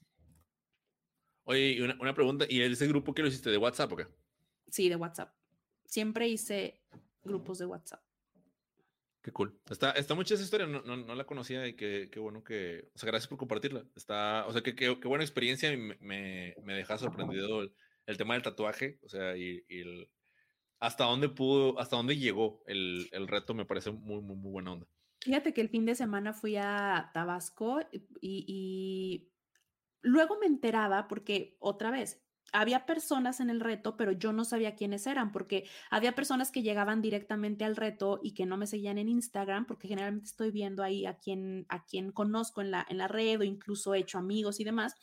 Pero había personas que yo no sabía quiénes eran porque se, se, conectaban a través de su correo electrónico. Yo les pedía el correo para mandarles todo por, por el newsletter justamente y después los tenía en el grupo de WhatsApp, pero he tenido hasta familiares en el reto y yo ni en cuenta. Y después me enteraba que, que cuando contaban sus historias o mandaban las fotos y ahora que fui a Tabasco me encontraba personas así como que, ay, él estuvo en el reto. Entonces era muy padre porque estaba conectando con personas pues de quienes nunca fui amigo o amiga, ni siquiera cercano, eh, de mi pueblo de hace 20 años, pero entonces eh, sí fue como algo muy extraño, mm, una conexión muy distinta, pues como, como más personal. Qué cool. Es casi, casi como, ay, como, las personas que luego van a, a, los retiros, ¿no? Y luego, ay, él estuvo en el retiro. O sea, me figura como que así contigo, pero como todo online está, está muy chido. Oye, cambiando un poquito de tema, eh, me, llamó mucho la atención que recientemente tú sacaste un episodio con Cami Planet, ¿no? Eh, estuviste ahí conversando con ella y... Eh, ah, no, pero sabes que me tengo que regresar porque se me estaba olvidando. Que ahorita, antes de pasar con Cami, igual a lo mejor ahorita veo cómo lo conecto, pero yo, yo tengo algo, bueno, yo, yo tengo algunas creencias que a veces tengo que como decir, oye, pues cuestionate por qué estás creyendo esto, ¿no? O sea, yo, yo, yo agarré una, como un cierto, con la psicología positiva, pero en sí con la, en sí con la palabra positivo ya como que me, me genera un ruido de, ¿sabes? Y, y, me llama la atención que el hecho de la gratitud, pues justo forme parte de, ¿no? O sea, no, no lo sabía hasta ahorita que, de hecho, a mí, a mí gratitud y resiliencia son dos palabras que me gustan mucho, no porque se escuche bonito ni, ni porque sea. ni porque estén de moda, claro. Ni porque estén de moda, no, sino porque realmente, como en, en, su esencia más pura de que, ay, güey, o sea, pues resiliencia del año pasado, o sea, tener, resili tener resiliencia y gratitud en un año como el anterior son, son, es complejo. Te salvó la vida, te salvó la vida, tal cual. Sí, pero, pero, pero es complejo, ¿estás de acuerdo? O sea, o sea porque no, no te das cuenta de que, o sea, uno dice, ay, quiero ser resiliente, y lo, ah, güey, pues tienes que hacer, ah, no manches, o sea, agarra las cosas como vienen, eh, trata de encontrarlas, cuestiona las, pregúntate y demás. Pero me parece que uno de los problemas que tengo con, el positivismo es que en una de las escuelas en las que, en las que trabajo, eh, es como el eslogan, ¿no? De que oh, aquí practicamos la psicología positiva. Pero como no hay una explicación detrás de, de eso, pues eh, se traduce en siempre muestra la mejor versión de ti hacia, hacia las personas, hacia los estudiantes. Y es decir, que, pato, o sea, no puedo, güey. O sea, no puedo mostrar nada más porque, nada más porque aquí se predica, o sea, te digo, es probable que tenga muy mal entendido el concepto, pero no, no, no puedo mostrarme siempre, o sea, hay veces que, que no, hay veces que incluso eh, mis clientes o mis estudiantes me sacan de quicio, y si me sacan de quicio, pues no, no porque sea con psicología positiva, ay, no, déjame, déjame te retroalimento de manera positiva para que no, si estoy, si estoy enojado, te voy a mostrar que si, si estás faltando eh, en algo, pues te lo tengo que marcar y cuidando, obviamente, o sea, sí hace como que haciendo un balance, ¿va? Tampoco vaya a explotar, ¿no? Pero sí es como, oye, pues no, si está mal, voy a hablar contigo y probablemente, o sea, no, no, no va a ser todo, no, no te lo voy a decir bonito. Y esa es la palabra como que entre positivo y bonito, o sea, no sé por qué de repente lo venden así, o, las frases motivacionales, que yo, yo compartía muchas antes, lo admito. Esa es una de las cosas que me genera conflicto y sé que son, es un reflejo de algo que traigo interno, estoy, estoy consciente de ello, pero, pero al mismo tiempo, o sea, ¿tú qué, ¿tú qué le dirías a una persona como yo? Que cuando, porque no, no creo ser el único, no conozco otras personas en este momento que estén así, pero no creo ser el único que esté y como, pues para, para lograr un poco más de comprensión, ¿no? No para que cambie mi opinión, sino, sino pues, creo que me comprendes bien y como, oye, pues ah, quiero recibir una, esa ayuda para yo también comprender mejor eh, lo, lo que pasa con todo eso. Te diría que investigues o te dejes sorprender un poco por lo que en realidad es.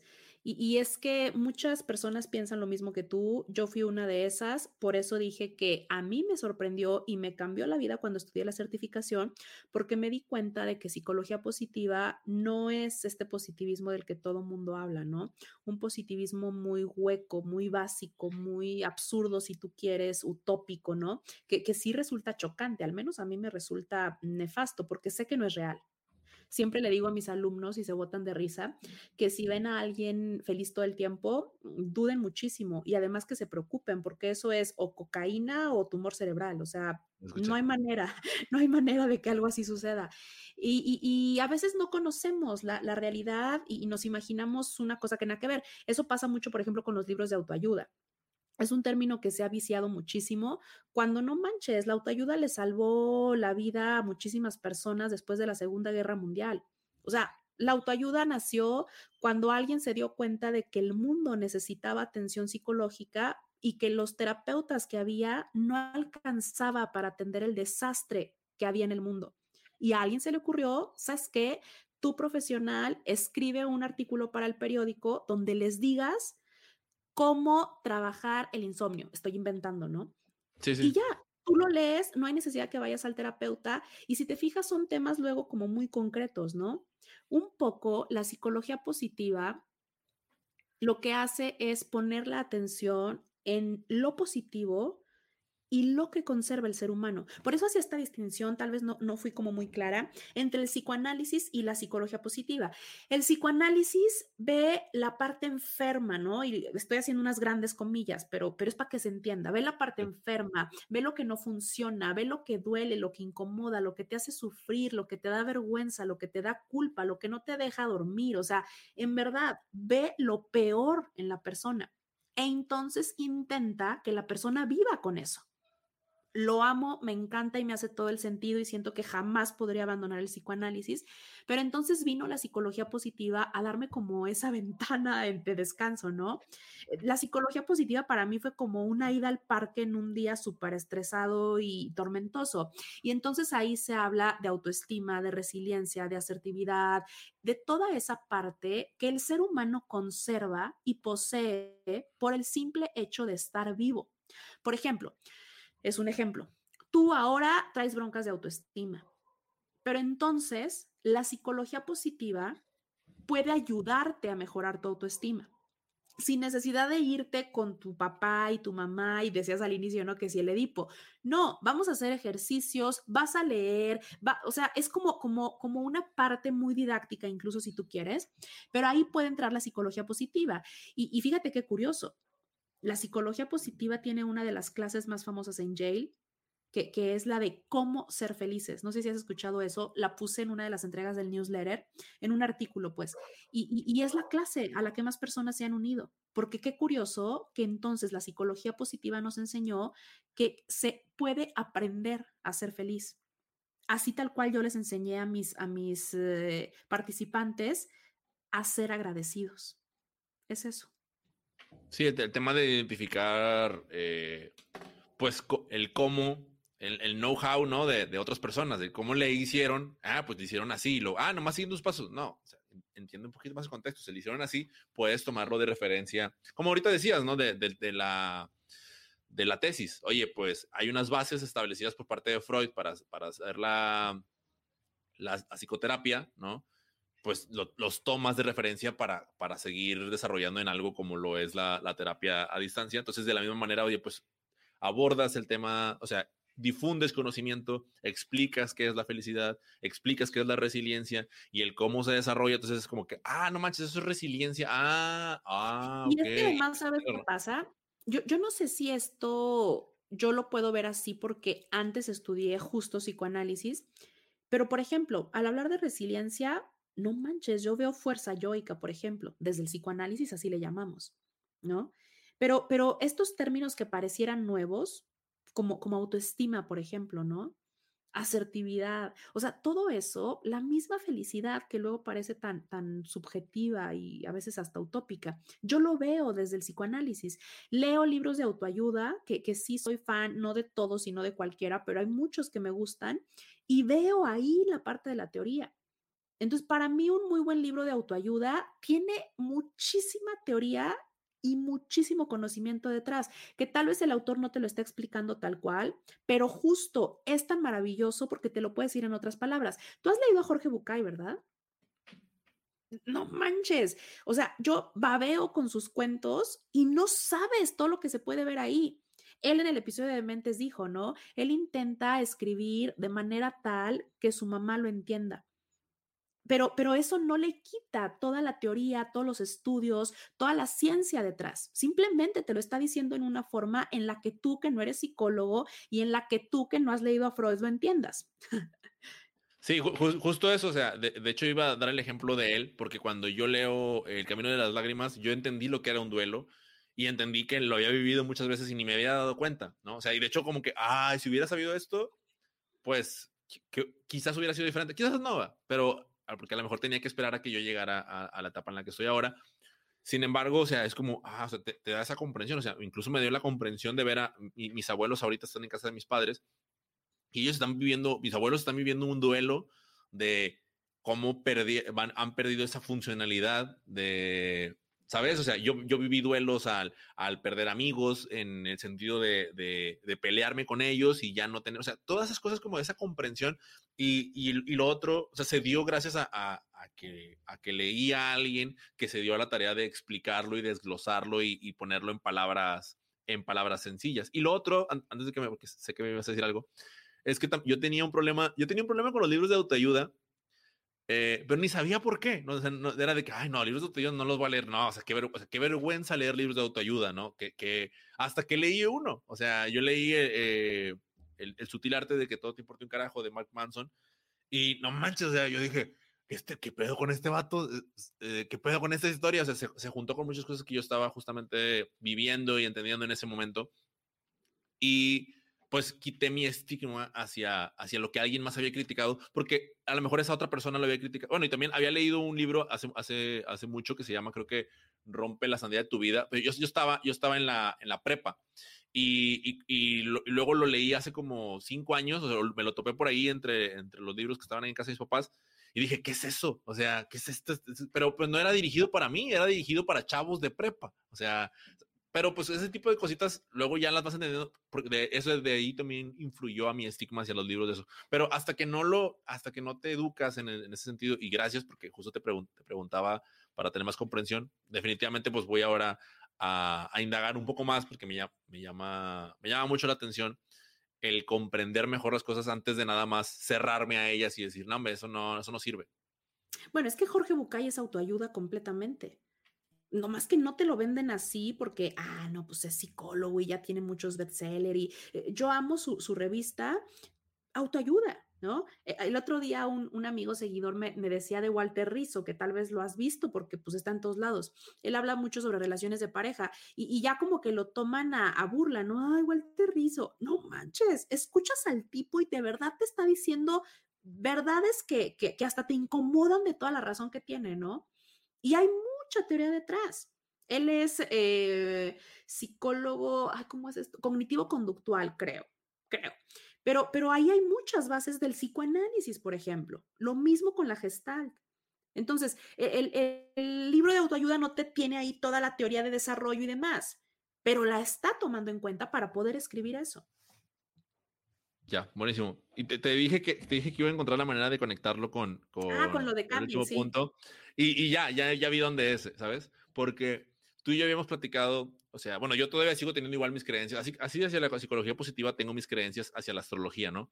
Y tú y yo lo habíamos platicado y cuando vi que sacaste el episodio ahora, dije, mmm, qué interesante, qué interesante eh, que, que, que, nuestra, que nuestra perspectiva, que yo lo voy a decir, en, mi caso es negativa de, ah, o sea, mi mamá me llega con el, por ejemplo, con el horóscopo y le digo, mamá, o sea, pues es que el horóscopo dice lo mismo para, o sea, yo agarro el de otra persona y, ¿sabes? O sea, es un tema que igual no es lo mismo, o sea, se ah, forma parte de, pero no es lo mismo, quizás se está englobado todo. Pero ahora yo quiero saber, o sea, cuáles, han sido, cuáles fueron tus aprendizajes, porque, eh, dicho sea de paso, ah, se nota que hay una muy buena relación con, con Cami, yo yo la conocí en, en el festival y pero no, he platicado con ella, no, no la conozco, pero, pero sé que es, que es muy, una persona muy profesional y que pues él le está yendo de lujo y está ayudando a mucha gente.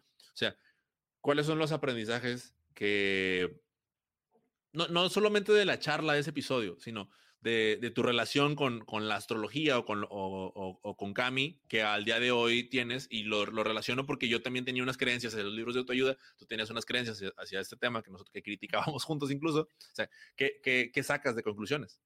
Y, lo sigo criticando, ¿eh? Y, y, bueno, ah, dime la verdad, porque según yo recuerdo, así tal cual a Cami lo que ella decía o, como que no fue como que la criticara a ella y, más bien tengo en mente a otra persona a la que sí hemos criticado juntos, pero hay una distancia entre Cami Planet y la otra persona que hemos criticado. No sé si te acuerdas. No, no, sé, si, no sé si el otro era lo de la, lo de la lactancia, ¿no? No, de, ah, la otra, persona también que... es como tipo astróloga. Bueno, voy a decirte el nombre, pero lo borras para que no salga su nombre. No, no, pues no me lo digas y ya, no me lo digas, no, pasa nada, no, no es relevante. Bueno, pero... Me, va a hacer trabajo de edición y la neta es lo que menos quiero. pero yo lo que quería decirte es que hay como, como una gran distancia, pero te voy a explicar por qué con lo de Cami. Y, se lo digo ahí en el episodio. Yo siempre me he sentido como, como muy identificada con lo que va poniendo y, justo con ella es que yo vi esa relación entre la astrología y la psicología. Y le dije, Cami, pero ¿cómo es? Porque yo veo que tú hablas en, en un sentido que es como, como de desarrollo personal, eh, o sea, no nada más hablas de Mercurio retrógrado, ¿no? Y no es como que culpas a Mercurio y ya va con lo que tú tienes que hacer en la vida. Y me decía, es que yo estudié psicología dentro de la parte de astrología. Y por ejemplo, ella me lo dijo ahí, eh, estudió a Jung, que, fue... el, Carl Jung, sí. Que, fue el bifi de Freud, ¿no? Luego por ahí se, se, enojaron los amiguis, pero, pero hay mucho detrás. Y ella me decía, es que yo estudié eso, ¿no? Y, y ella échenle una mirada a su Instagram y, tiene, no sé, un 70% de desarrollo personal eh, y un 30% de astros. O sea, realmente es algo como muy loco. Nunca ella habla como de horóscopos y demás. Sí habla de signos, de planetas, pero además siento que cuando te metes un poquito a ver todo eso y, y vas viendo la relación y sobre todo que vas tomando lo que, lo que te hace falta, ¿no? Fíjate qué extraño. Hoy en día uno de los podcasts que más escucho y creo que diario, Mike, es de la astróloga mi astral. Y te lo voy a pasar solo para que lo escuches y te des cuenta que en ningún momento te dice algo así como que, ay, no, cuando Mercurio retrógrado esté, o sea, no, habla completamente de desarrollo personal. El episodio de ayer es sobre amor propio y qué bien te explica lo que es amor propio. O sea, realmente hablan completamente, si tú quieres, de psicología positiva. Entonces, a mí eso es lo que me gusta en, la, en la línea de Cami. También, por ejemplo, con, con esta astróloga que descubrí pues justo el año pasado. Y, pues nada, como que me abrí también esa posibilidad. Creo que el año pasado también conté que tengo una amiga que quiero muchísimo. Ella es psicóloga, pero es justo humanista. Y, ella lee también los números. Y entonces hace poquito me, me hizo eso de la numerología. No, hombre, yo estaba así como que al borde de la lágrima, de verdad, de verdad. Y tú sabes que yo no soy como, como que me ¿Pero por qué? Tan fácil. Eh, eh, bueno, eso sí lo escuché que lo dijiste, pero ¿por, por, qué, por qué te numerología te haría llorar? Porque todo lo que me estaba diciendo era mi proceso personal. Todo lo que me estaba diciendo a través de los números y, y de, suman y restan y no sé qué. A ver, a ver, pero me puedes dar un, me puede, o sea, para, para hacer un toquito más en contexto. No quiero que me digas cuál es toda tu serie personal si no quieres, pero como un ejemplo de, oye, cuando sumó este número con este número, porque estoy hablando desde el desconocimiento total, ojo, eh, cuando hizo esto, le, le arrojó esto y a mí me causó una impresión que me puso al borde de la lágrima. Eso es lo que quiero como entender. Ay, es que son ejemplos muy fuertes, pero a ver, fíjate, ay, es que no me gusta hablarte tanto de esas cosas, pero te voy a decir nomás para que veas el extremo. Ok. Cuando, cuando todo eso pasaba, yo salía con un amiguito y entonces como que yo estaba, espera, como que yo estaba... es, que, es que has usado amiguito en la conversación cuatro veces. Yo no te había escuchado decirle amiguito, no sé si, en las redes así lo haces, pero entonces ahora me confundo en, si todos tus amiguitos han sido personas con las que has salido o sí, o sea, porque si no sería un amigo, ¿no? O sea, pues por eso, por eso me genera. Pues, estoy sorprendido. Qué risa, no te lo he dicho cuatro veces porque solo te he hablado de dos amiguitos. No, pero esta amiga hasta me puse roja, ¿sí ves? Porque no me gusta hablar de ellos en público. Espera, este amiguito no, o sea, yo estaba clavada, ¿no? Y yo siempre he dicho que era como, como tipo mi ex y como que salía y yo me enamoré, pues, o sea, no fue como una relación así como de, dice, como de amigo obvio, no, o sea, yo salía con él, pues, pero pues no éramos novios, ¿no? Como que por eso digo, pues, amiguito, pero pues sí, por eso. Pero no era mi amiguito, pues. Total, que yo estaba como clavada, pero te está hablando de que esta historia fueron tres años, o sea, no es como algo así súper leve. Y para mí siempre fue como un punto el hecho de enamorarme, ¿no? Creo que tú y yo lo hemos hablado antes, o sea, como que yo no soy de corazón fácil hasta cierto punto, ¿no?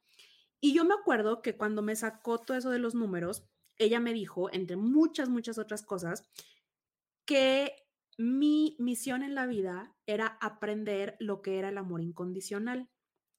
Y que hasta que yo no aprendiera tipo esa lección, yo no iba a poder trascender. Y sé que te estoy hablando de cosas bien extrañas, pero acuérdate que yo leí muchas vidas, muchos maestros y me quedé traumadísima con el libro y me hizo muchísimo sentido y me dio mucha paz. Y entonces desde que lo leí, como que también mi panorama se abrió más, ¿no? Entonces también he escuchado cábala, o sea, no sé, como que de verdad mi mente chiquita y cuadrada se ha abierto así a un panorama mucho más amplio. Y entonces, esa fue una de las cosas de las que tanto me impactó, ¿no? Yo he estado en procesos terapéuticos, tres importantes, pero desde que tenía 20 años. Ahora tengo 33. Entonces, imagínate todo el trabajo personal que traigo detrás. Y cuando ella me estuvo diciendo todo lo de los números, yo decía, no manches, cómo he trabajado por eso que me estás diciendo. Y es que ese ha sido siempre mi problema. Y es que hoy me siento justo así como estás hablando. O sea, esto del amor incondicional es una de las cositas. Y que yo pude relacionar con este amiguito y por eso lo mencioné, de tal manera, en ese momento yo ya no salía con él, yo ya había decidido terminar la relación y demás. Pero me acuerdo que cuando salí del restaurante donde estábamos hablando, agarré el teléfono y le marqué en ese momento porque no sabes las ganas que yo tenía de hablar con él y, como de decirle de cierta manera que, que justo yo lo traía tramitando, tal vez si tú quieres, el último año de mi vida, como que no te odio, o sea, aunque no podemos estar juntos, yo siento amor y, y, está padrísimo sentir amor y estuvo padrísimo conectar y formar parte de nuestras vidas. Sé que es algo súper, súper romántico, llego a esos puntos a veces pero con esto intento decirte todo lo que me movió lo que ella me dijo, ¿no? O sea, realmente fue como de, güey, o sea, yo con él entiendo lo que es el amor incondicional. Siento que realmente estoy como aprendiendo esa lección, ¿no? Porque aun cuando yo no puedo estar con él y aun cuando tal vez hay cosas que me repatean y pues por algo no estamos juntos, también una parte de mí lo ama y puede estar bien y en paz y tranquila y feliz de amarlo aunque no estemos, aunque él no esté, aunque no seamos parte. No sé si me expliqué. Sí, no, sorry, es que me, me extraña un poco porque aquí está pasando, o sea, hay un montón de ladridos de perros y está pasando alguien aquí de eh, cuadra por cuadra justamente y por eso pasó. Pero no, mira, lo, que voy a hacer es, voy a buscar a esa persona y lo voy a entrevistar para traer su versión, su propia versión de amor propio.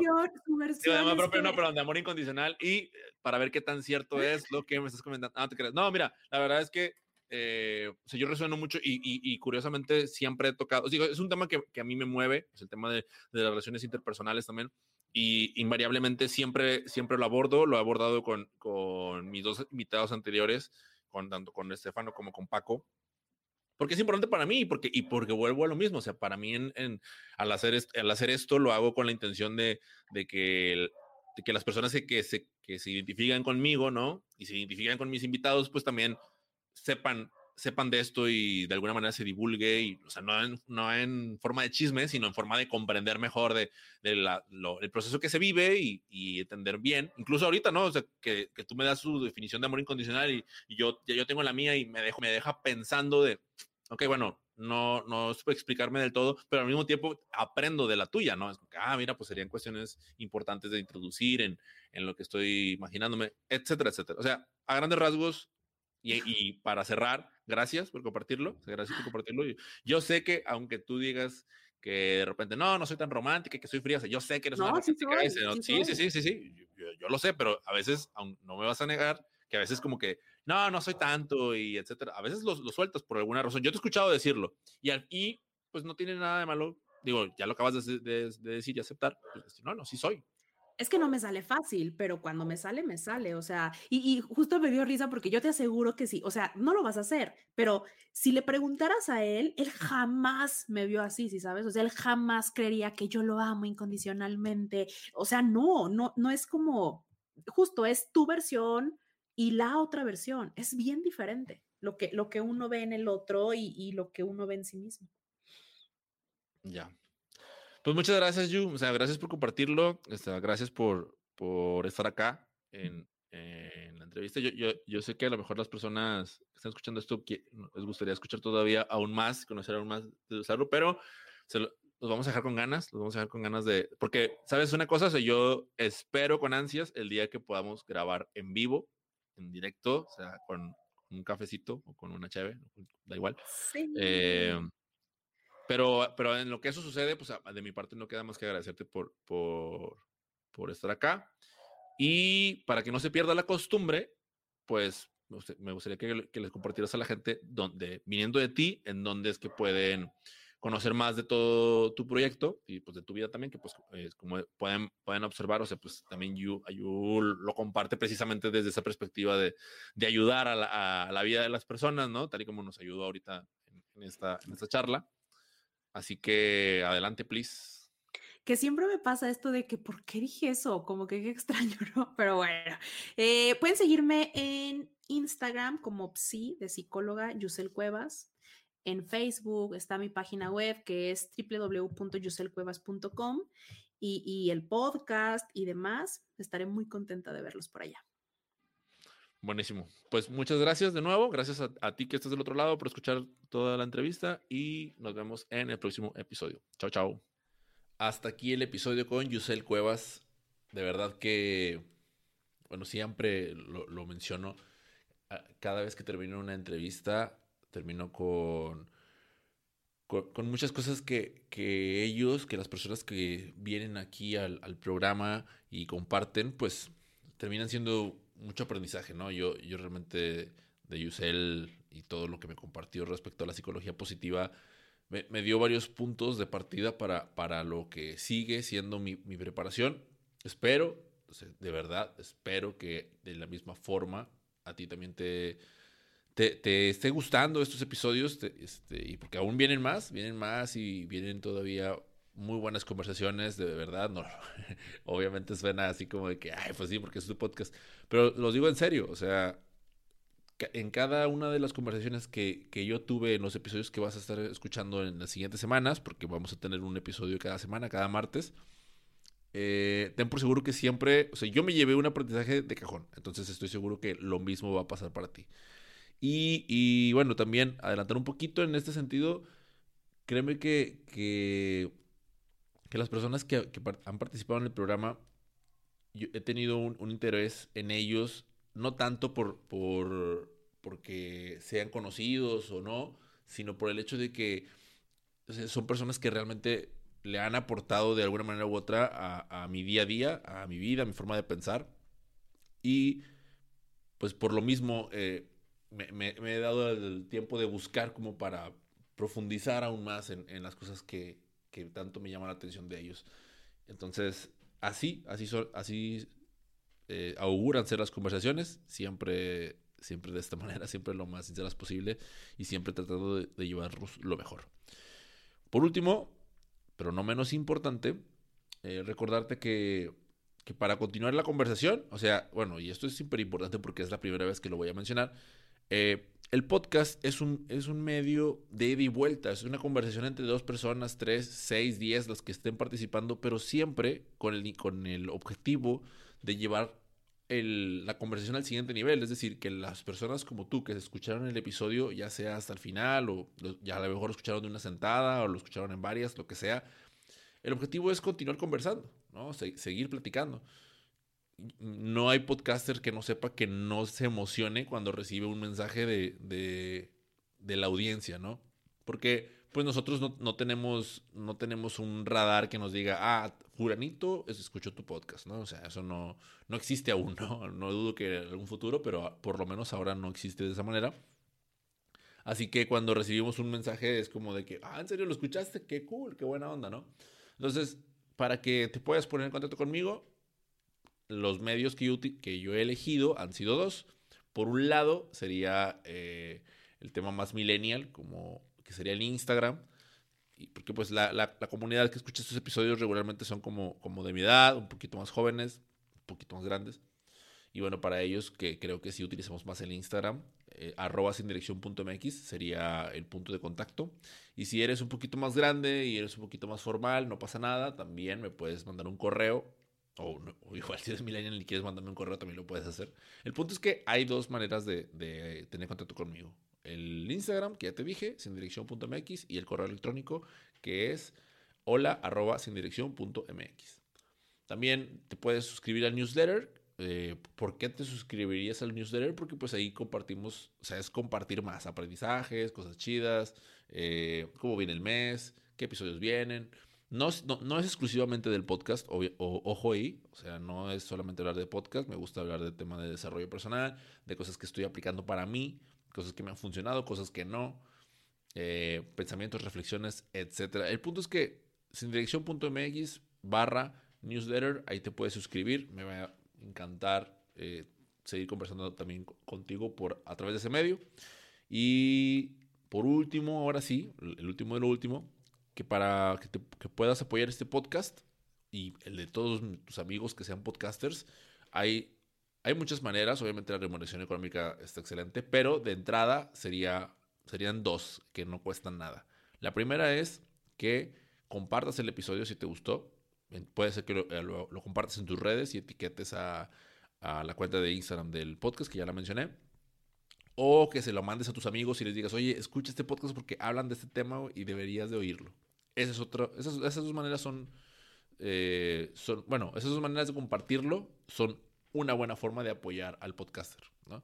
Y la otra manera, que también es muy buena, es dejar valoraciones de cinco estrellas en Apple Podcast, ¿ok? Es Apple Podcast. Digo, a lo mejor tienes un teléfono Android. Bueno, si es un teléfono Android, no pasa nada. Dale follow o dale seguir de acuerdo a la aplicación de podcast que estés utilizando. Pero eh, si tienes un iPhone y si escuchas esto en Spotify, bueno, vétete a la aplicación que a lo mejor no habías visto, que se llama Apple Podcast. Busca eh, este podcast y dejar una valoración de 5 estrellas y una reseñita y me escribes y me dices, eh, aquí está tu reseña, buen hombre, y listo, ¿vale? No me despido, cada semana vamos a estar eh, escuchándonos por acá, estoy muy contento de estar de vuelta, te mando un fuerte abrazo y nos vemos en la siguiente, nos escuchamos en la siguiente. Chao, chao.